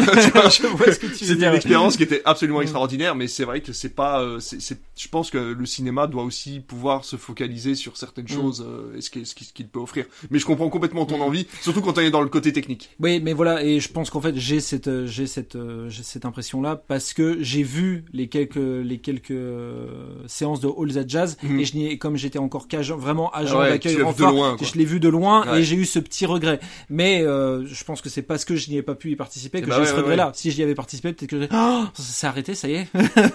c'est euh, donc euh, donc voilà. Après le oui, le fait qu'on soit un multiplex hybride, ça permet comme tu dis énormément de énormément de choses expérimenter énormément de, de, de trucs et c'est c'est plutôt c'est plutôt génial. Le, je crois que les tout ce qui est ciné-débat, événements, ce genre de choses. Je crois mm. que c'est ce qui est le plus intéressant euh, parce qu'on rencontre les, on rencontre les, les réals ou des documentalistes ou des personnes qui ont bossé sur, euh, sur ce qu'ils présentent et c'est toujours hyper intéressant le public, il faut savoir l'attraper pour qu'ils échangent, pour qu'ils échangent avec les personnes présentes, parce qu'on a, alors je dirais pas timide, mais on a un public des fois parfois un peu difficile. Euh, dès dès qu'ils sont lancés, ça va. Mais, euh, euh, ça, ça, se voit de plus en plus là depuis le retour du Covid. En fait, mm. je me rends compte que dans la salle ici, c'est pareil. le public a énormément de mal à poser les premières questions. Et je pense que c'est un rapport à l'autre qui a changé depuis, un rapport à la mm. salle de spectacle où c'est un peu plus difficile de se lancer. et c'est là qu'intervient le, le, côté médiateur de salle, mm qu'on représente aussi hmm. l'accompagnement en, fin de séance où il faut qu'on soit là pour combler les vides quoi. Hmm, le temps que les gens se motivent. C'est ça c'est exactement ça lancer le lancer le truc. Hmm, euh, ça permet euh, le, aussi d'avoir le bah, c'est une diversité en effet de public euh, alors en bien comme en mal ouais. c'est surtout en bien malgré tout parce que ça fait ça fait plaisir de ne pas avoir toujours le même j'allais dire le même type de spectateur mais c'est un peu réducteur de dire type le, le même panel quoi. Voilà, le même panel, le même panel de spectateurs et des fois on peut même être surpris parce que j'ai des fois des personnes euh, qui euh, on peut s'amuser entre guillemets en les voyant arriver, on se dire ah bah ils vont aller voir euh, ce film d'arrêt. Essai. En fait, toi tu vas dans la salle 7. Ah non, tu vas dans la 1 avec les lunettes 3D. Voilà, c'est exactement ça. Et ça et c'est hyper agréable de voir que les personnes certaines personnes qu'on que nous-mêmes euh, on, on, a le réflexe de cantonner à un type de film qui en fait ne le sont absolument pas parce qu'ils ont cette offre de ah bah je peux aller voir autre chose pour une fois. Je vais je vais me faire plaisir je vais aller voir ça quoi. C'est ça. C'est euh... donc euh, donc ouais c'est c'est plutôt c'est plutôt agréable pour le coup UGC Astoria c'était que de l'art et essai de mémoire du mmh. moins du film un peu un peu cinéphile. C'était ouais, des, des cinéphiles. Du qualitatif. Voilà, c'est des, cinéphiles qui allaient à UGC Astoria. C'est on va on va voir le dernier Gus Van Sant. euh, je ne sais pas qui est Nolan. Hein. c'est mais euh, c'est pas de la réussite, Nolan. il y a débat. Il y a, débat, il y a débat. Mais euh, mais ouais, c'est je, je, trouve que c'est vraiment un plaisir. Je m'en suis pas forcément rendu compte les premières années, mais au fur et à mesure, ouais, je me rends compte que le c'est un plaisir. Alors les gens ont du mal malgré tout à se dire euh, oh, votre programmation, elle tourne un peu en rond jamais été aussi varié en film. C'est entre le, le, film grand public ou le blockbuster ou l'arrêt c'est un peu plus de niche, etc on peut pas faire mieux que ça. Pour 9 salles, on peut pas faire mieux que ça. Et 2023, on est typiquement l'exemple, quoi. C'est qu'on a eu plein de petits films qui ont pas forcément fait des millions d'entrées, mm. mais qui ont eu chacun leur petit succès et qui, ont varié vraiment les plaisirs. Euh, on peut revenir en fin d'année, euh, j'en ai parlé il y a pas longtemps de Vermine, par mm. exemple, ou ce genre de film français qu'on qu'on a vu arriver de nulle part et euh, qui ont rempli des salles. le consentement, mm. enfin, tu vois, c'est c'est des choses comme ça où je suis désolé, mais il y a eu une variété de films différents cette année, que ce soit français ou américain, mais les gens trouveront toujours de toute façon de quoi, de quoi contester. Euh, du coup, c'est le moment pour que, réaborder le principe du public et on va pouvoir en discuter un petit peu. J'espère que d'ailleurs ça fout pas le, le, bazar sur ton runner, mais le. Non, j'ai pas, pas, de runner. Ouais, t'as pas, de runner. pas de runner. Il y a plus de runner depuis, euh, depuis à peu près 20 minutes. à plus en faire. le, vraiment, le, public a un rapport avec le cinéma que je trouve assez, assez étonnant. Euh, déjà, juste par le principe, euh, après, je pense pas que ce soit propre au public du cinéma pour ce que je veux dire, mais euh, ils voient que ce qu'ils ont envie de voir. C'est que vraiment, il y, a il y a des œillères qui peuvent se mettre à une vitesse sur certains, sur euh, certains trucs, et entre autres pour les programmations, qui est assez étonnant. C'est-à-dire que euh, on leur offre quelque chose d'extrêmement d'extrêmement varié et ils vont mettre euh, de la peau de saucisson sur leurs yeux en disant euh, ah vous avez que des films américains. Mais absolument pas en fait. c'est euh, absolument pas. Ouais les comédies françaises c'est c'est que du bas de gamme. Mais pas du tout en fait. Il y a d'autres offres mais c'est que mm. vous refusez de le, les voir ou alors parce que le le média mainstream que vous suivez Télérama ou France Inter etc n'en ont pas parlé c'est ça mais récemment on a une, une, une une spectatrice qui a vraiment assassiné un de nos agents euh, parce qu'il lui avait demandé quand est-ce que passera Dodin, Dodin, Dodin, Bouffant, euh, chez vous? Et euh, l'agent a été pris au dépourvu et il ne connaissait pas le film et il hmm. s'est fait assassiner. Oh, vous connaissez pas Dodin Bouffant Il a été choisi pour représenter les les Oscars par le CNC. C'est dur. C'est le genre de moment qui est très dur pour pour, les personnes qui travaillent dans le cinéma. Ouais, voilà, c'est ça. Et euh, disait, mais à, je veux dire, quand vous allez au théâtre, je ne pense pas que tout le monde hmm, hmm. a vu le, toutes les œuvres de théâtre. de... Donc vraiment, il y a un, un, rapport par rapport à ça et, et on va rentrer dans le là, on va rentrer dans le dur le rapport à l'argent et au ciné. Ça, mm. c'est un truc que je mm. n'arrive toujours pas à comprendre. Les gens sont prêts à faire, à trouver toutes les possibilités pour faire des économies sur tous les sujets, mais le cinéma, il se continue à dire le cinéma c'est trop cher. C'est, j'avoue que là, c'est le seul divertissement. Euh, le, tu prends le théâtre, les opéras, concerts, les matchs de, les euh, les rencontres sportives, etc. Mmh. T'entends pas autant de tapage que pour une place de, que pour le prix d'une place de ciné. C'est vraiment je et ça me dépasse encore quand 2023 euh, et en plus nous qui traînons sur les réseaux, on sait à quel point. Euh, mmh. alors après c'est souvent des ça ça pète et ça redescend tout de suite derrière. Mais c'est un sujet qui revient. C'est ça revient et c'est vraiment le, cette idée reçue qui ne lâche pas. Le ciné c'est trop cher et mmh. je ne j'ai vraiment encore du mal et après, dans les moments où on est un peu plus sanguin, un peu plus sanguin, un peu plus énervé, je me dis putain, ils comprennent pas, c'est pas possible, ils, le font vraiment exprès. Et après, je prends à fois un peu de recul en me disant, mais en fait, ils, ne savent pas en fait, ils, ne, savent pas, ils ne connaissent pas, ils ne connaissent pas le, comment fonctionne un cinéma. Et euh, quelque part, ils s'en foutent un peu ou alors ils sont pas éduqués à l'image du mm. cinéma comme ça. Enfin, c'est je, leur en veux moins en fait en prenant du recul. Non mais je suis d'accord. Puis en plus toi t'as peut-être un, dialogue. Enfin je, sais pas combien vous faites de spectateurs par an, mais t'as peut-être un dialogue qui est moins t'as peut-être moins le temps en fait de te poser avec un spectateur pour lui expliquer les règles moi j'ai des spectateurs qui viennent ici je fais 16 000 entrées par an ce qui est pas énorme mais euh, ce qui est suffisant pour un cinéma comme ici et quand quelqu'un vient en me disant que c'est trop cher, ou euh, tiens vous avez augmenté vos tarifs, ou mm. euh, tiens vous êtes plus en lien avec euh, l'autre ville où vous faisiez mm. les tickets en accord, machin et tout, et que tu leur expliques que c'est parce qu'il y a une, une, augmentation de tarifs, bah du coup tu peux prendre le temps. Tu dis bah écoutez si on a augmenté de tarifs, c'est parce qu'on a notre place, enfin ce que vous payez là les 6,30€ mm. ou les 7,50€, on a déjà la moitié nous qui part pour le distributeur. On ne touche que la moitié de la place, moins toutes les dépenses annexes qu'on a à côté bah oui, effectivement, on a été obligé d'augmenter le tarif, mmh. sinon le cinéma, on le ferme tout simplement, et puis c'est tout. Et voilà, quand les gens se plaignent, ah bah oui, mais euh, pourquoi vous passez euh, euh, la chasse gardée à la place de d'Odin bouffant mmh. tel jour, telle heure, alors mmh. que vous l'avez jamais diffusé? Bah, tout simplement parce que je vais faire 20 ou 30 entrées avec euh, chasse gardée, que je vais en faire deux avec Dodin bouffant, et qu'au bout d'un moment avec une seule salle, je suis obligé de faire un choix.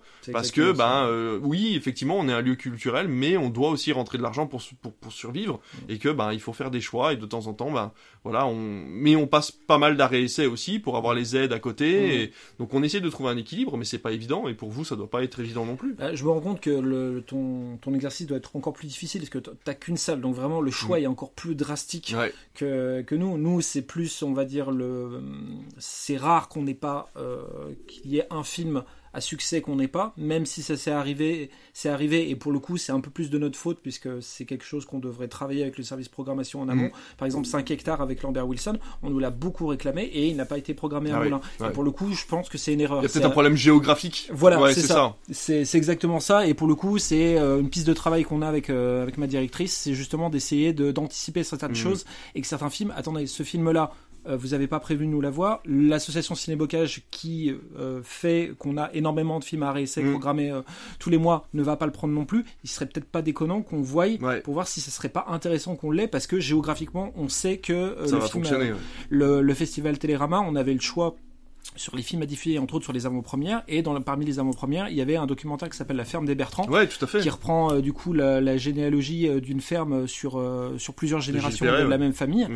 Et quand j'ai vu l'avant-première, j'ai dit, mais oui, il nous faut ça en avant-première. Mm. Et si on peut l'avoir après, c'est encore mieux parce que je sais que ça parlera ah, au public d'ici. Et puis ça tombe au bon moment, quoi. On est en plein milieu de l'actualité. Voilà, encore plus. genre de choses, donc, c'était, donc voilà. Mais pour le coup, ça, je pense que c'est plus de notre ressort de vraiment euh, voir avec le service programmation en disant il y a certains films qu'il faut avoir.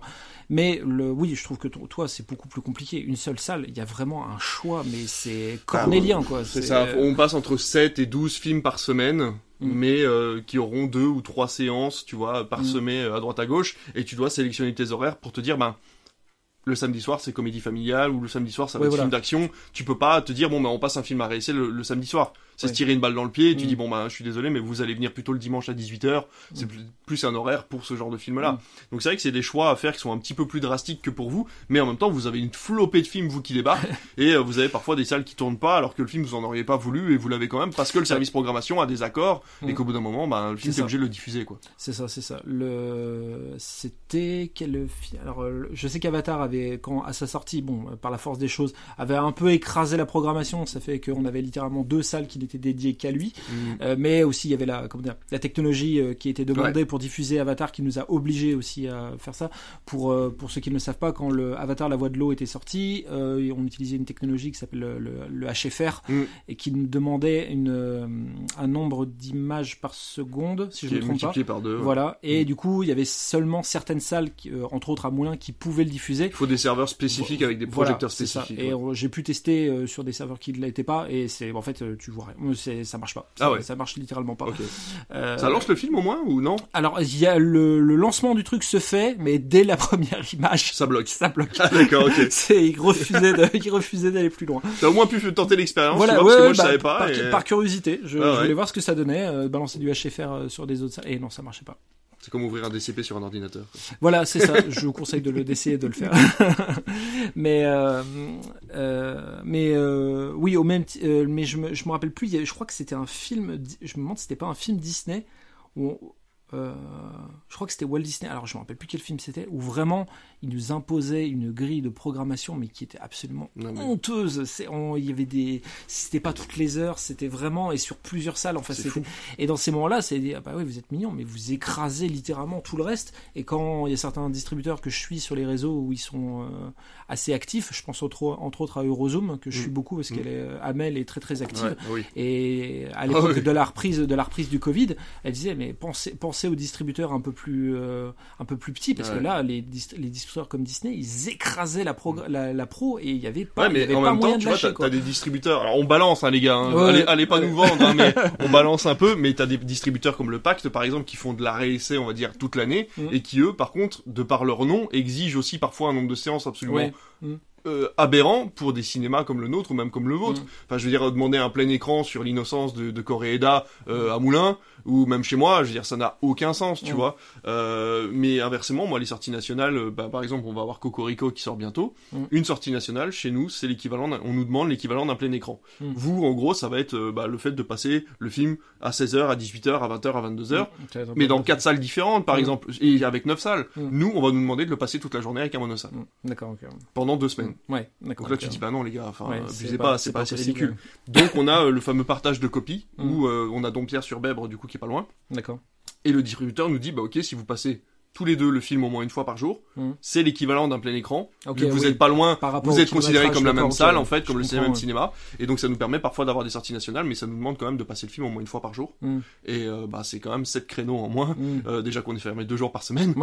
tu vois, c'est des exigences aussi euh, qui sont difficiles à mettre en place, mais parfois on est obligé de prendre une sortie nationale. Donc ce qui fait que du coup tu travailles en adéquation avec Non Pierre sur Bèbre sur. Quand on est d'accord sur les films, oui, ça arrive de plus en plus rarement parce qu'on a vraiment deux qui sont assez euh, parallèles mhm. maintenant. Mais euh, pendant tout un temps, c'est vrai que toutes les sorties nationales de 2023, on les a fait ensemble.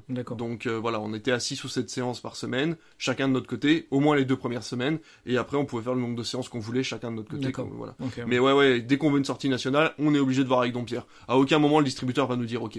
Ouais, d'accord. Six séances dans une semaine pour une sortie nationale, vu le nombre de copies au niveau national, c'est pas mmh. possible. D'accord. C'est du gaspillage. Mmh, bien sûr, je comprends. D'accord, ok. Ça rajoute une, un élément de complexité. Euh. Ouais, mais même si, enfin, même nous, en fait, on passe, on aurait presque plus de monde à le passer quatre fois dans la semaine plutôt que sept, parce qu'en fait là, on étale. Mmh.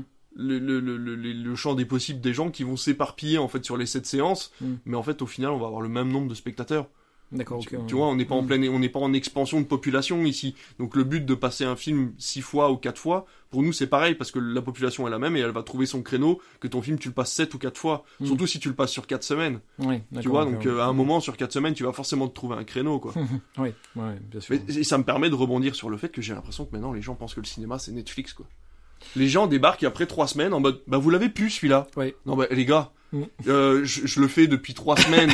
je vous le balance quatre fois par semaine à des horaires complètement euh, variés à chaque mm. fois pour que vous ayez l'occasion de venir le voir. Et au bout de trois semaines ou quatre semaines, vous me demandez si je le passe encore.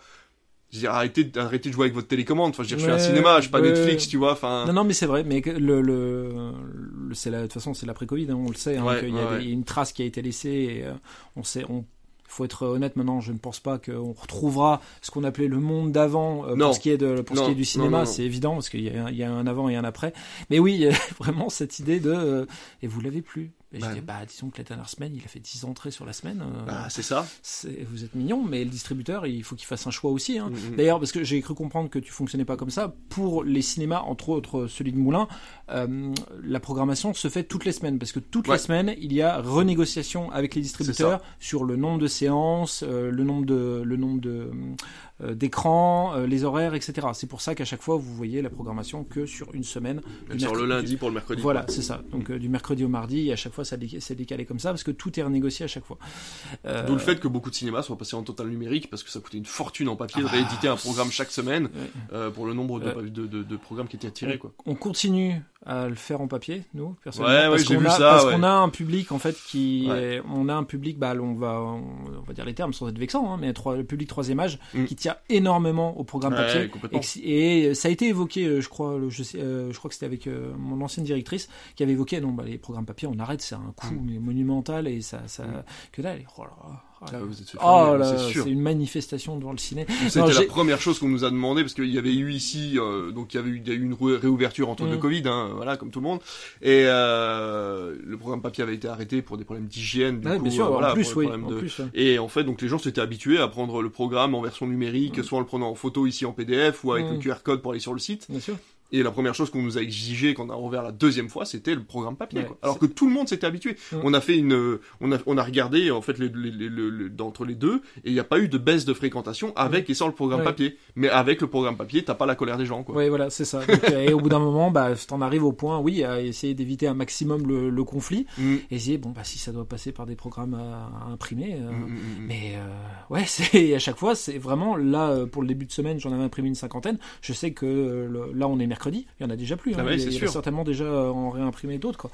Parce que euh, voilà ces petites habitudes je pense que c'est vraiment le programme papier comme le journal quoi. C'est euh, on le prend comme ça et des, ah, ça. j'ai mes petits ça fait partie du truc que tu vas chercher à la boulangerie. Tu sais t'es à la boulangerie tu demandes ton pain on attend qu'elle t'apporte ton pain. Ah bah tiens le programme de cinéma. T'en as déjà un chez toi mmh. mais t'en prends un quand même je le prends pour la voisine ouais c'est ça et comme tu dis oui il y a vraiment ce, ce... comme encore une fois c'est ce qu'on disait comme il y a une certaine méconnaissance de comment fonctionnent les cinémas ils se posent pas la question oh le film il est sorti il y a quelques semaines ça devrait être bon on ira le voir euh, bah tiens ça fait partie de la watchlist samedi 20h c'est bon mais non absolument pas en fait oui il y a ça aussi oui vous devez avoir ce cas là les gens qui débarquent en mode bon, mais on va le voir tel jour, telle heure, sans regarder le programme. Quoi. voilà, c'est ça, en disant bah il vient de sortir, il devrait être. Mais absolument pas, en fait. Euh, c'est pas, tout n'est pas, euh, tout ne fonctionne pas comme ça. Et après, euh, en plus, il y a ces horaires de, ouais, 19h30, c'est un peu trop tôt. Oh, ah, 21h15, c'est un peu trop tard.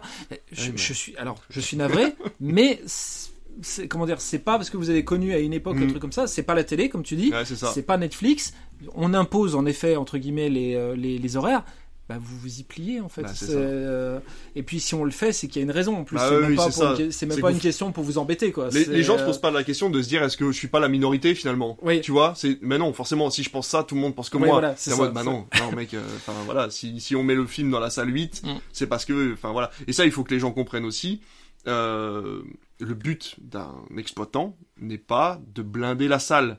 On choisit une salle pour que vous soyez à l'aise dedans. Donc si vous vous rendez compte qu'il y a personne dans une salle, Mm. parce que vous, vous vous dites tiens il aurait pu le mettre dans une salle plus petite. C'est normal en mm. fait. Parce que le but c'est que vous soyez à l'aise dans cette salle là mm. donc si on met un film dans la salle 1 mais qui fait que 50 personnes sur 250 c'est normal. C'est tout à fait normal donc on aimerait bien. On adore avoir des salles pleines c'est pas le souci. Mais le but c'est que pour le spectateur enfin ça, doit être relou aussi d'aller tout le temps dans des salles qui sont tout le temps pleines quoi. C'est ça. C'est exactement ça. Après je crois que ça fait un bail qu'on n'a pas fait de vraiment complet sur une séance. Ou alors ou alors c'est une séance vraiment spécifique. Bah, encore une fois hors festival Jean Carmé évidemment parce que c'est hors catégorie. ouais, c'est ça. Mais euh, ouais, entre autres pour, pour des avant-premières sans équipe, parce mm. qu'on en a rarement, mais on en a eu. Je crois que le dernier qu'on avait eu. Euh, c'était chasse gardée. Euh, c'était chasse gardée.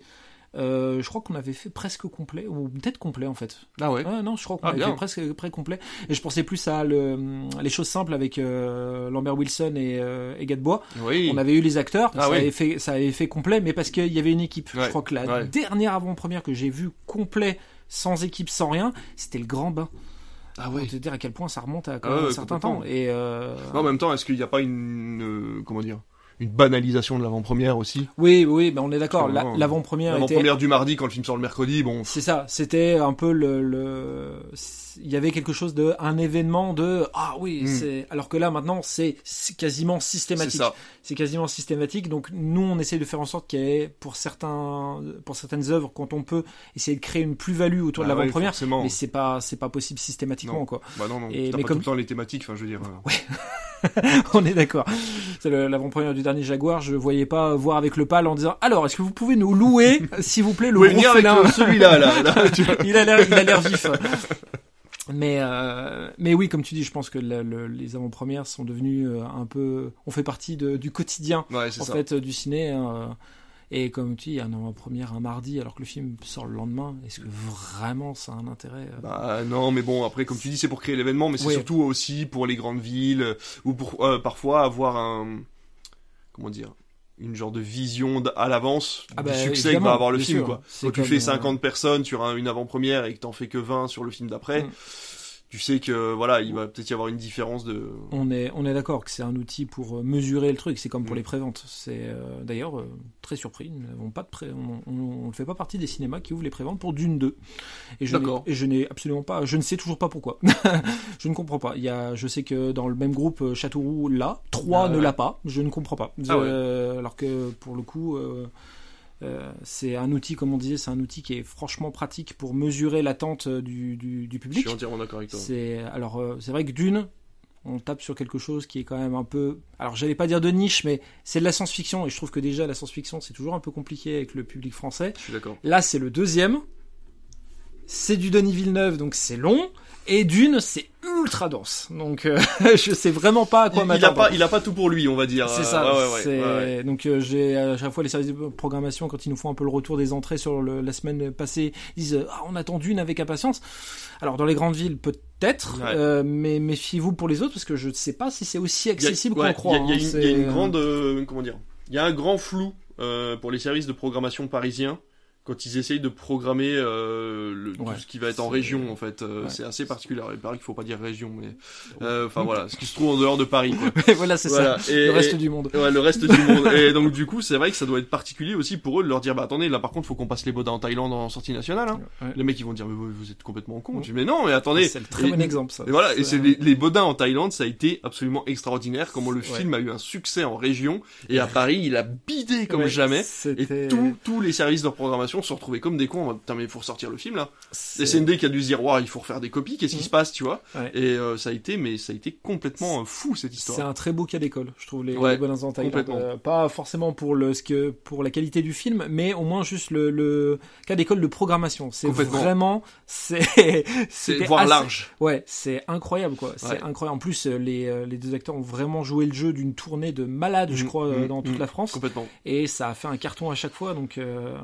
Mais oui, oui, c'est un beau, c'est un beau cas d'école. C'est ça. Euh, c'était bien, très intéressant. Eh ben, ça fait déjà une heure qu'on parle, tu vois. Oh, déjà, ah, oui, ça part beaucoup plus vite. Tu, vois, ça passe vite. je m'inquiétais et puis finalement. Non, non, euh... du coup, euh, je voulais quand même qu'on parle un petit peu parce que je pense mhm. que toi et moi c'est pareil, on est à peu près dans le même cas. Donc, euh, toi, t'es papa. Oui, tout à fait. Ouais. T'es papa de. Un petit garçon. Un petit garçon. Enfin, qui a 12 ans là, donc c'est ah un grand garçon. Voilà, donc il commence à être un peu plus grand. Ouais. Mais euh, on n'a pas un métier facile. Mm. On est souvent bien accompagné. Et euh, impératif, je pense. Voilà, c'est ça. Et c'est là que j'arrive au niveau de ma question, c'est est-ce que tu t'en sors dans les horaires? Est-ce que tu arrives à t'arranger du coup euh, bah, avec ta compagne? Ou oui, oui, ta compagne. Oui, oui. Voilà.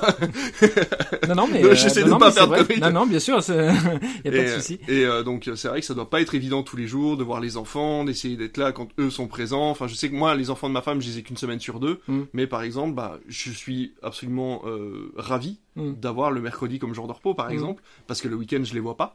Je pars à 14h, je rentre à 23h, et quand je, en fait, quand je leur fais un bisou en partant au boulot, je leur dis à demain et pas à ce soir. Ouais, bien et c'est vrai que c'est particulier. Et je voulais en parler un peu parce qu'on est à peu près dans le même cas, mm. je pense toi et moi, et faire comprendre aux gens que c'est, ça paraît pas comme ça, mais c'est pas un métier facile pour la vie de famille et qu'il faut en parler aussi, quoi. Je pense que le, le, le boulot en effet d'exploitation de, cinéma, ça peut faire fantasmer beaucoup de personnes. Mm. Et d'ailleurs, il y a beaucoup de personnes qui, qui me disent, oh, ça doit être trop bien de travailler. Sur tous les films. Mais voilà, là, encore ah, une fois, ça, voilà, on revient sur le public. Le... Comment ça, vous l'avez pas vu celui-là? Alors, je t'explique. encore une fois, les idées reçues sur le cinéma, euh, et encore euh, je crois que c'était dimanche, euh, vendredi dernier sur la place du marché, il y avait quelqu'un qui m'a tenu un peu la jambe parce qu'il savait que je travaillais au cinéma et il a dit euh, et ce film là, vous l'avez vu ce film? Et vous pouvez vous faire des petites séances en scred là sur le côté, mais absolument pas en fait.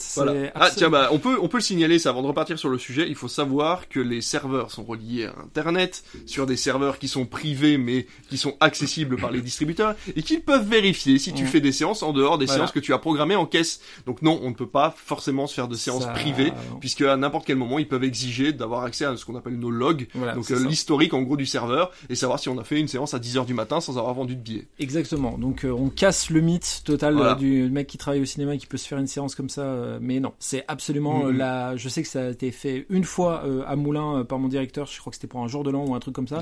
Et il y a la tempête qui s'est acharnée, qui s'est qui lui est tombée dessus le lendemain ah parce que ça a aidé. Ben non, absolument pas. En fait, vous n'avez absolument pas le droit de faire ça. Mm-hmm. Donc donc on casse un peu ce mythe là. Euh, et oui, c'est très fantasmé euh, de ce côté-là. Le travailler dans l'exploitation cinématographique, je pense que clairement, euh, c'est un sacerdoce. C'est les horaires sont en décalé. c'est un rythme qui est très compliqué. En plus, toi comme moi, je pense qu'on est ce qu'on appelle toujours d'astreinte. C'est-à-dire qu'un un cinéma qui tourne, alors toi encore plus, moi c'est par, plus par mon poste, euh, parce que si j'étais agent d'accueil ça serait pas forcément pas autant, mais le cinéma il tourne tout le temps. Mm. Le, même quand il n'est pas ouvert, il tourne, il se passe des choses, et donc du coup, on a tout le temps la tête là-bas. Et c'est un sujet qui est souvent revenu avec ma compagne, c'est que j'ai tout le temps une partie de ma tête qui est au cinéma parce que je n'ai pas le choix. Euh, on est, oh, je suis obligé de faire ça toujours le portable pas très loin avec le groupe WhatsApp euh, ouvert de la direction parce jamais que, voilà parce qu'il peut mm. toujours se passer quelque chose alors c'est pas forcément le plus grave mais juste il se passe des choses il faut être au courant de ce qui se passe euh, on n'a pas vraiment le choix encore bon le, le cinéma de Moulin est, euh, il est ouvert tous les jours mais il n'est pas ouvert tout le temps c'est à dire que le, avant on était ouvert le matin oui, bah, par rapport, à, par rapport au tien, tu veux dire. Non, non, mais même, pas, pas ouvert tout le temps, oui, voilà, c'est ça. J'imagine à Moulin, si vous ouvriez à 9h. Euh... Eh ben, je, je, veux dire, il y a, il y a une époque où on oui, était vrai, quand c'est passé CGR, vous avez fait les horaires à 11h, c'est ça? Hein voilà, c'est ça. On était ouvert beaucoup plus longtemps. C'est le Covid qui fait qu'on est eh revenu en arrière. Mais avant, on était ouvert tous les matins. Euh, les séances du 22h, je suis plus sur euh, ce qu'on faisait. Mais là, maintenant, c'est on est beaucoup plus, c'est beaucoup plus fermé. On, hors vacances scolaires, on est ouvert euh, les matins que le mercredi, samedi et dimanche. Le reste, on ouvre qu'à 13h. Et les séances du 22h, c'est uniquement vendredi et samedi. À l'époque, c'était pas du tout ça.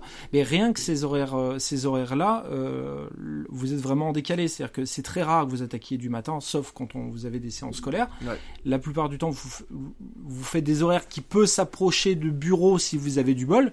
Mais sinon, après, c'est vous attaquez en milieu d'après-midi, vous finissez le soir et c'est 23h.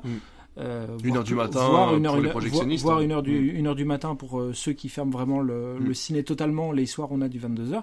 Et c'est un rythme qui est très différent et surtout qui est très différent du coup du rythme des enfants ou des rythmes de la compagne si elle a un travail de, mm. un peu plus classique. Donc il y a vraiment un équilibre à trouver. Euh, je te cache pas que ça a pris du temps euh, de mon côté pour que cet équilibre se trouve. Surtout que quand j'ai attaqué, mon fils était plus jeune. Euh, comme il a une ou deux particularités qui demandent un peu plus d'attention, ça a été encore plus compliqué. Hmm. Euh, la seule chance qu'on a, on va dire, dans l'équation, c'est que comme ma compagne travaille à la maison, euh, ça a été un peu plus facile en termes d'organisation. Mais il n'empêche que j'étais souvent, j'étais souvent absent, surtout sur les périodes du soir. Hmm. Et mine de rien, c'est les périodes du soir où on est un peu plus, on est un peu plus en famille, quoi. Hmm, donc et donc ça. Les semaines sont morcelées finalement c'est ça.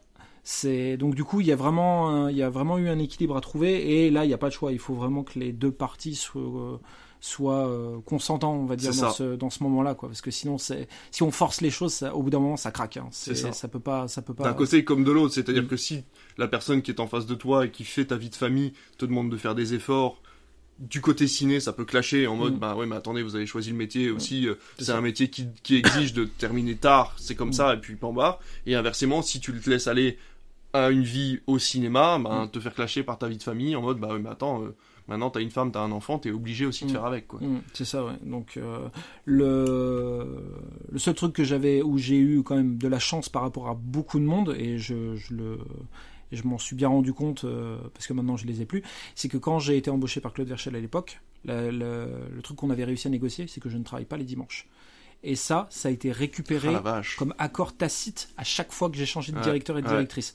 Donc ça a été une chance absolument incroyable. C'est-à-dire que quelle que soit la semaine que je me tapais euh, horrible, morcelé dans tous les sens, etc., j'avais mon dimanche en famille. C'est bien. Ce qui est quand même euh, incroyable. Et je pense que c'est ce qui a fait que ma compagne a accepté aussi mm. longtemps que ce, que ce format-là se fasse. Après, j'ai essayé aussi de voir les bons côtés. C'est-à-dire que quand je suis du soir, c'est-à-dire que je suis toute la journée c'est que toute la journée pour emmener mon fils euh, le, matin euh, à l'école, je suis là le midi, euh, tout ce qu'il y a à faire, parce que mine de rien, bah, tout ce que vous faites, vous, quand vous sortez du bureau le soir, moi je peux le faire en journée finalement, ce qui est quand même. C'est ça. Et les courses, pas les faire à 18h, je peux vous dire que c'est un bonheur quand, ça. Quand tu apprends ce que c'est que les courses du samedi, tu, es très content de travailler le week-end et de devoir y aller en semaine. Mais après, toutes les, tout ce qui est aussi administratif, je veux dire, là où vous êtes coincé parce que vous rentrez le soir et tout est fermé, comment vous faites. Donc, j'ai au fur et à mesure, j'ai appris à aimer ce rythme en décalé.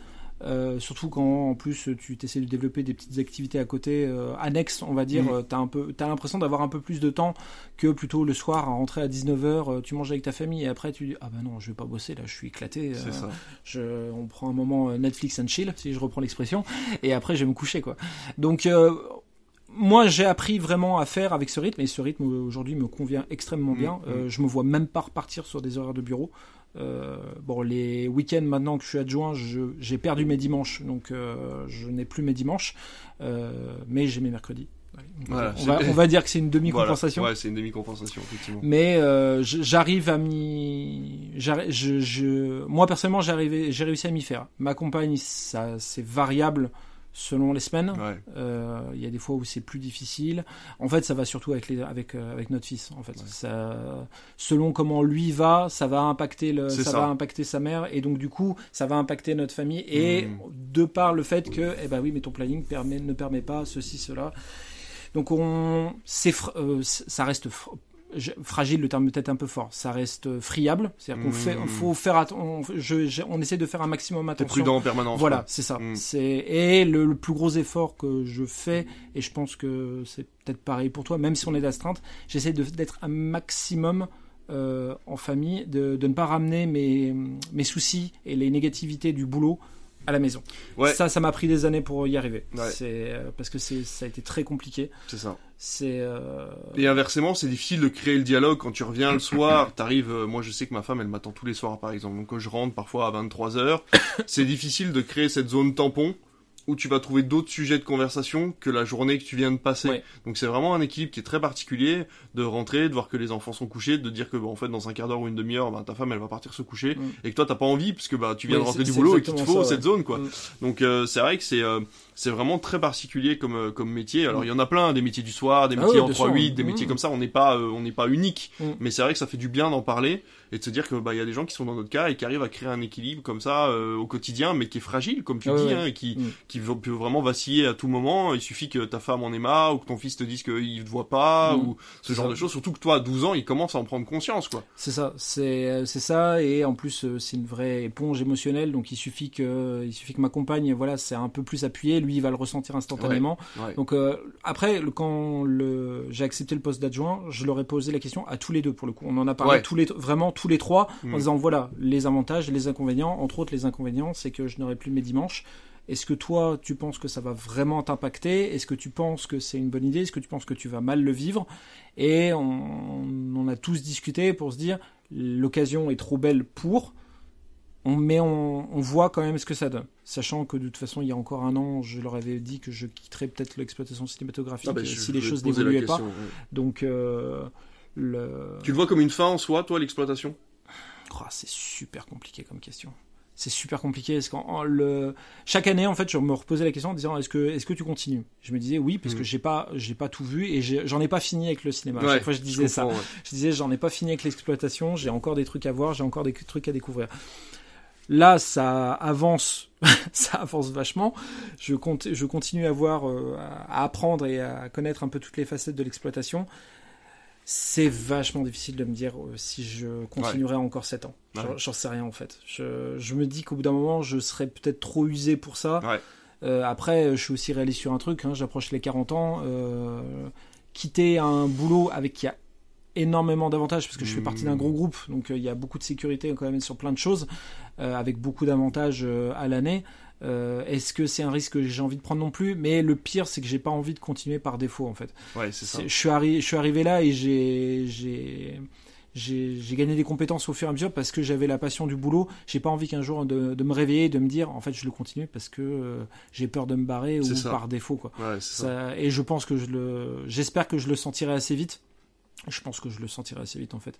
C'est comme euh, il faut, faut un minimum de, faut un fil, faut, faut un fil good euh, pour, euh, pour, pour, ce, pour ce boulot. tout ce qui est la partie événementielle, etc. Il faut, quelque chose qui te motive. C'est ça. Et le matin où je me lèverai, où je l'aurai plus, je dis oui, ok, il faut que je mm. tire la sonnette d'alarme et il faudra que, faudra que j'arrête. Et de toute façon, je pense qu'il dans ce boulot, il faut constamment un turnover en fait mm-hmm. là-dessus. bah, le preuve en est, hein, ça fait des, ça fait 7 ans, j'en suis à mon quatrième ou cinquième directeur. Euh, ouais. alors, il y a un turnover qui est assez intense. Il y a un turnover hein. qui est assez intense. Euh, je sais.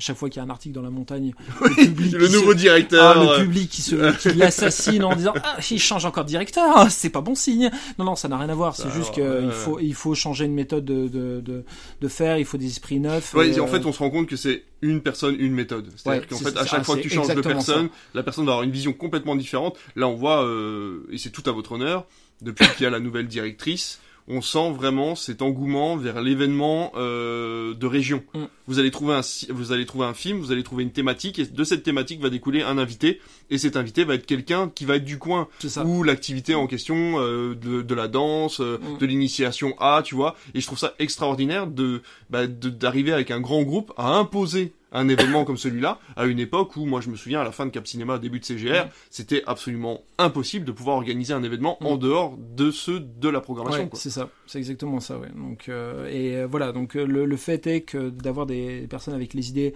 différentes qui ne connaissent pas le site qui le mm. découvrent et donc du coup ah oui mais on pourrait faire ça on pourrait c'est c'est obligatoire et j'ai peur en plus outre le fait de me réveiller avec euh, d'avoir l'impression de faire ce métier par défaut j'ai aussi peur qu'un jour je devienne le, la roue qui ne tourne plus dans le bon sens pour le, cinéma j'ai peur qu'au bout d'un moment le, fait que je sois là et installé depuis tant d'années avec des hmm. certaines habitudes j'ai peur de de, plus adéquation voilà c'est ça et de, de ne plus faire tourner le cinéma comme il devrait le, faire tourner de le faire stagner de le faire et j'ai peur que ça arrive un jour et j'espère me rendre compte quand ça arrivera en disant eh ben en fait euh, je vais rendre service à tout le monde. En fait, il faut, il faut changer de. Ouais, parce qu'en fait, on fait partie de l'évolution du cinéma pour le moment, de la mm. façon dont il va vers de la, vers l'avant. et en fait, à un moment, t'as peur que tu sois plus en adéquation avec la façon dont ça doit évoluer, quoi. C'est ça. Ouais, je comprends. Euh, et euh, donc, euh, donc voilà. Mais voilà, on, on revient à la, on revient à la famille si que vous soyez dans le métier de l'exploitation cinématographique ou dans un autre métier avec des horaires en décalé comme ça, mm.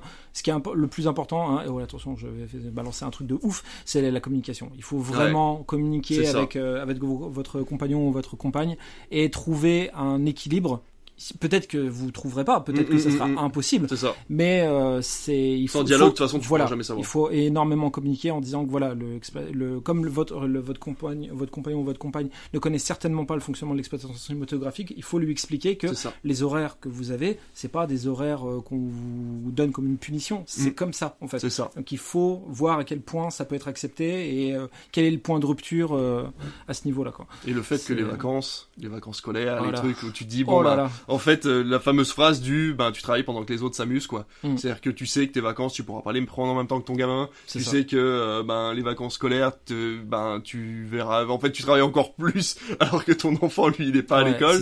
Donc euh, voilà, c'est très particulier. Ouais, ouais, faut. Mais voilà, communiquer. Je pense que c'est important. c'est important. On arrive tout doucement à la fin, mais en parlant de communiquer, euh, est-ce que salle 9, tu le vois comme un exutoire ou tu le vois comme un truc en plus C'est un truc en plus. C'est un truc en plus. Ouais, T'as toujours été passionné de cinéma ou c'est venu avec l'exploitation et du coup tu t'es dit tiens, il faut il faut que je sorte ce que j'ai à dire sur euh, sur les films et, sur euh, et sur l'exploitation. C'est non, c'est venu avant quand même. Quand j'ai fait euh, en fait, je me suis lancé dans l'idée de faire monteur audiovisuel parce qu'au lycée, bah, j'ai on est on a un parcours à peu près identique hein. On mm. disait qu'on n'était pas des bons élèves. mm. pas des bons élèves. Je suis pas un mauvais élève, mais j'en avais absolument rien à foutre oui, en fait. Donc oui, mais la nuance c'est importante, je trouve. Oui, oui, c'est vrai. La, nuance c'est hyper importante. Et du coup, quand je me suis lancé là-dedans, je regardais déjà beaucoup de films à l'époque. Le fait de faire des études là-dedans ont fait que ça a renforcé ça et euh, du coup le goût du cinéma était, était déjà bien présent. Après euh, la, la vanne euh, que faisait notre professeur d'histoire du cinéma à l'époque disait oh j'avais un, un j'avais un élève qui se vantait de devenir le prochain réalisateur, etc. Je l'ai revu quelques années qui déchirait des tickets dans un ciné et je l'ai un peu vanné en disant j'ai toujours su que vous travaillerez dans le cinéma. le gros bâtard. Mais euh, mais tu tu t'es jamais fait vanner. Euh, alors bon c'est une rêve qui est un peu ancienne, mais je me suis déjà fait vanner euh, de la chanson d'Orelsan et Gringe. Ouais. Où tu sais, il dit je suis euh, Gaumont Pâté, je suis ah je déchire les tickets, tu vois. Et j'ai eu des jeunes qui ont débarqué à l'époque où j'étais projectionniste et qui sont mis à côté de moi et qui chuchotaient ça, tu mm. vois, en mode euh, t'es nulle mm. part quoi. Alors que les mecs savent même pas ce que tu fais. Oui, voilà, c'est ça. Quand ils sont en salle, tu, tu cours partout et ils se doutent même pas du boulot que t'as. C'est c'est exactement ça. Bah après le cinéma c'est tellement flamboyant pour ceux qui sont du côté euh, de, devant la caméra. Donc. Et comme tu le disais, travailler à UGC Lyon, c'est mm. tellement différent que travailler au Cap Cinéma du coin. C'est complètement différent quoi. donc Donc, euh, donc ouais, la passion du cinéma, enfin la, la, passion du cinéma euh, à mon niveau mm. euh, remonte à, à, quand même euh, assez loin. Euh, Salle 9, c'était vrai, alors c'était pas pensé comme un exutoire, c'est juste que le, quand on a eu des réunions d'équipe qui demandaient de développer un peu ce qu'on voulait faire pour le mm. ciné l'idée du podcast me titillait déjà depuis un moment. Et je pense que le fait d'écouter le floodcast, et c'est même pas une blague, c'est vraiment en écoutant le floodcast que je disais, en fait, le, podcast c'est trop bien, le format est trop bien en fait. Tu parles comme tu veux, autant de temps que tu veux. Voilà, c'est ça, c'est pas du live, il euh, n'y a pas la contrainte de la vidéo. Euh, c'est vraiment, y a, pour ceux qui ont du mal à s'exprimer, le podcast c'est parfait. Quoi. Ouais, c'est clair. Euh, c'est moi qui est pas forcément très éloquent euh, dans le domaine euh, du relationnel de, de, en face comme ça. Le, le, podcast ça a vraiment été un truc incroyable et euh, j'ai proposé ça en disant, eh, bah, on, pourrait faire un podcast d'actualité qui présente des actualités du cinéma de Moulin. Euh, ça serait trop bien. Et je, leur avais juste, j'avais juste bien précisé un petit détail, c'est que je ne voulais pas que ce soit une émission, euh, une émission CGR. Ouais, tu voulais pas estampiller CGR. Voilà, c'est ça. C'est que je ne voulais pas avoir à rendre des comptes sur le ton ou la manière dont on dit les choses dans l'émission. Donc l'émission est vraiment, est vraiment à part de ça le, le, cinéma CG, le cinéma de Moulin s'en sert comme moyen de communication supplémentaire euh, mm. pour, pour le public, mais il, nous, il est libre dans son ton et dans, son, et dans sa manière de présenter les choses. Je pense que c'était vraiment le, le plaisir de d'avoir trois personnes avec des visions du cinéma assez différentes qui discutent euh, des, euh, des, sorties qui pouvait y avoir et donc du coup de pouvoir avoir un moment mensuel où on peut parler cinéma. En fait, rien que ça. Je, je pensais pas que ça, ça aurait été aussi cool que ça. Euh, mais euh, vraiment, maintenant, je n'envisage pas un mois sans qu'on ait ce petit rendez-vous où on peut parler cinéma parce que je prends pas le temps, entre temps, de, de, faire ça. On a quelques minutes dans notre cadre de travail de discuter de sorties euh, mm, mm, mm. comme ci, comme ça, mais c'est souvent très court. Et là, on se prend vraiment une heure et demie, une heure et demie, deux heures pour parler cinéma et c'est vraiment trop bien. Quoi. En toute liberté, en, plus, et en, toute, en toute liberté, et c'est vraiment trop bien. Et, mais clairement, les deux personnes qui m'accompagnent, donc Lucie et Samy, euh, qui sont deux profils très différents. Ouais, qui sont hyper intéressant. Qui sont différents de moi également. Et euh, le trio marche très bien. Mais clairement, si j'avais pensé à eux tout de suite quand j'avais eu l'idée de salle 9, euh, mais clairement, s'ils m'avaient dit non pour une raison X ou Y, je me serais, je m'y serais peut-être pas lancé. Hmm. Parce que je suis quelqu'un qui fonctionne quand même beaucoup à l'affect. Et quand j'imagine malheureusement un projet avec des personnes, j'ai du mal à les remplacer par quelqu'un d'autre par défaut. Ouais. Donc, donc je suis content qu'ils aient accepté, je suis content que ça marche, je suis content qu'ils soient content de venir chaque mois parce que je culpabilise énormément à chaque fois de leur envoyer bah, pour le coup un runner euh, comme ça en disant ah alors voilà les films à travailler pour le, mois à venir en disant qu'ils ont déjà leur boulot à côté donc euh, mais à chaque fois ils me rassurent en disant non non mais c'est trop bien si on le fait c'est par euh, c'est par plaisir il faut, voir ouais le, podcast moi je vois vraiment ça comme une activité comme je pourrais faire du judo ou de l'escalade voilà, c'est ce moment où tu, tu voilà tu prends du temps pour toi où tu voilà tu sors un peu tes tripes tu dis un peu ce que tu as à dire et, et le podcast comme tu disais ça on revient au format radio donc tu peux dire un peu plus de choses t'es un peu plus libre de, mm. ce que tu as à dire et, et la vidéo euh, bon voilà euh, voilà la vidéo que j'ai là c'est surtout pour les réseaux sociaux pour mm. essayer de faire un peu de com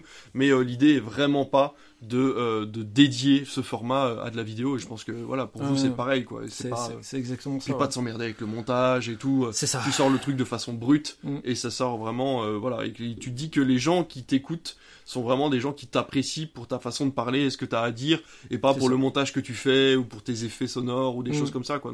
ça c'est plutôt cool. Mm, c'est exactement ça et on a voilà, on a une cinquantaine de personnes qui nous suivent sur Insta, les auditeurs varient en fonction des bon là notre dernière émission a une qualité son bien meilleure qu'avant donc euh, ah. ça va permettre de oui, on s'est dit tiens une table de mixage, ça serait pas mal plutôt qu'un ah. micro euh, en capsule multidirectionnelle. Euh, Vous avez un micro chacun du coup maintenant? Un micro chacun. Ouais, c'est ce s'est passé la dernière fois donc ça a été bien. ah bah c'est bien, oh, c'est bien mieux. Donc voilà, l'idée c'est pas qu'on se retrouve avec des avec une fanbase de dingue. C'est juste de continuer à le faire. Si ça parle à des gens et que ça leur permet de, de, de s'informer un petit peu plus sur le cinéma, ça me va très bien quoi. Mm. Après bon, j'ai toujours des petits des petites envies de grandeur en, fin de saison, là, en début de, en début d'été, j'ai deux, deux, trois petites idées à faire qui sont un peu grandes, mais on verra euh, si je, si je me lâche totalement. Ah, si, euh, moyen. Mais, euh, mais ouais, c'est le podcast. Faites des podcasts, c'est trop bien. C'est vraiment, c'est si vous avez, si vous avez la possibilité. avec des potes ou quoi que ce soit, de parler d'un sujet qui vous tient à cœur, faites des podcasts. C'est trop bien. C'est vraiment, il est trop bien souvent. Et dernière question avant de se quitter. Ouais, dis-moi. Après les pirates, On ah. passe sur de l'heroic fantasy ou? De quoi tu me parles? Bah, De ton JDR. Ah, oh là Ah mais oui, mais tu m'as... D'accord, il me stalk. je stalk, ah, je me renseigne, je suis journaliste moi monsieur. il m'a eu... Oui, alors il est possible que à côté euh, de tout ce que je fais, mais où est-ce que quand est-ce qu'il dort? C'est vrai. je j'ai un, une petite chaîne qui s'appelle le troisième portail où on fait du JDR donc euh, du jeu de rôle pour ceux qui ne connaissent pas jeu de rôle papier euh, donc on fait ça en format euh, YouTube et en format également podcast donc actuellement on est en effet dans un univers pirate qui s'appelle Septième Mer campagne qui va se terminer certainement ces prochains mois ça sera de l'heroic fantasy le prochain, mais je fais surtout en fonction des joueurs, mm. de ce qui leur plaise. À chaque fois, quand on finit une campagne, je leur dis bon bah voilà, je vous propose un panel de certains jeux, qu'est-ce qui vous intéresserait, mm. et on choisit. Donc on verra ce qu'ils choisiront. Mais pour l'instant, on va bien finir la, la campagne en cours.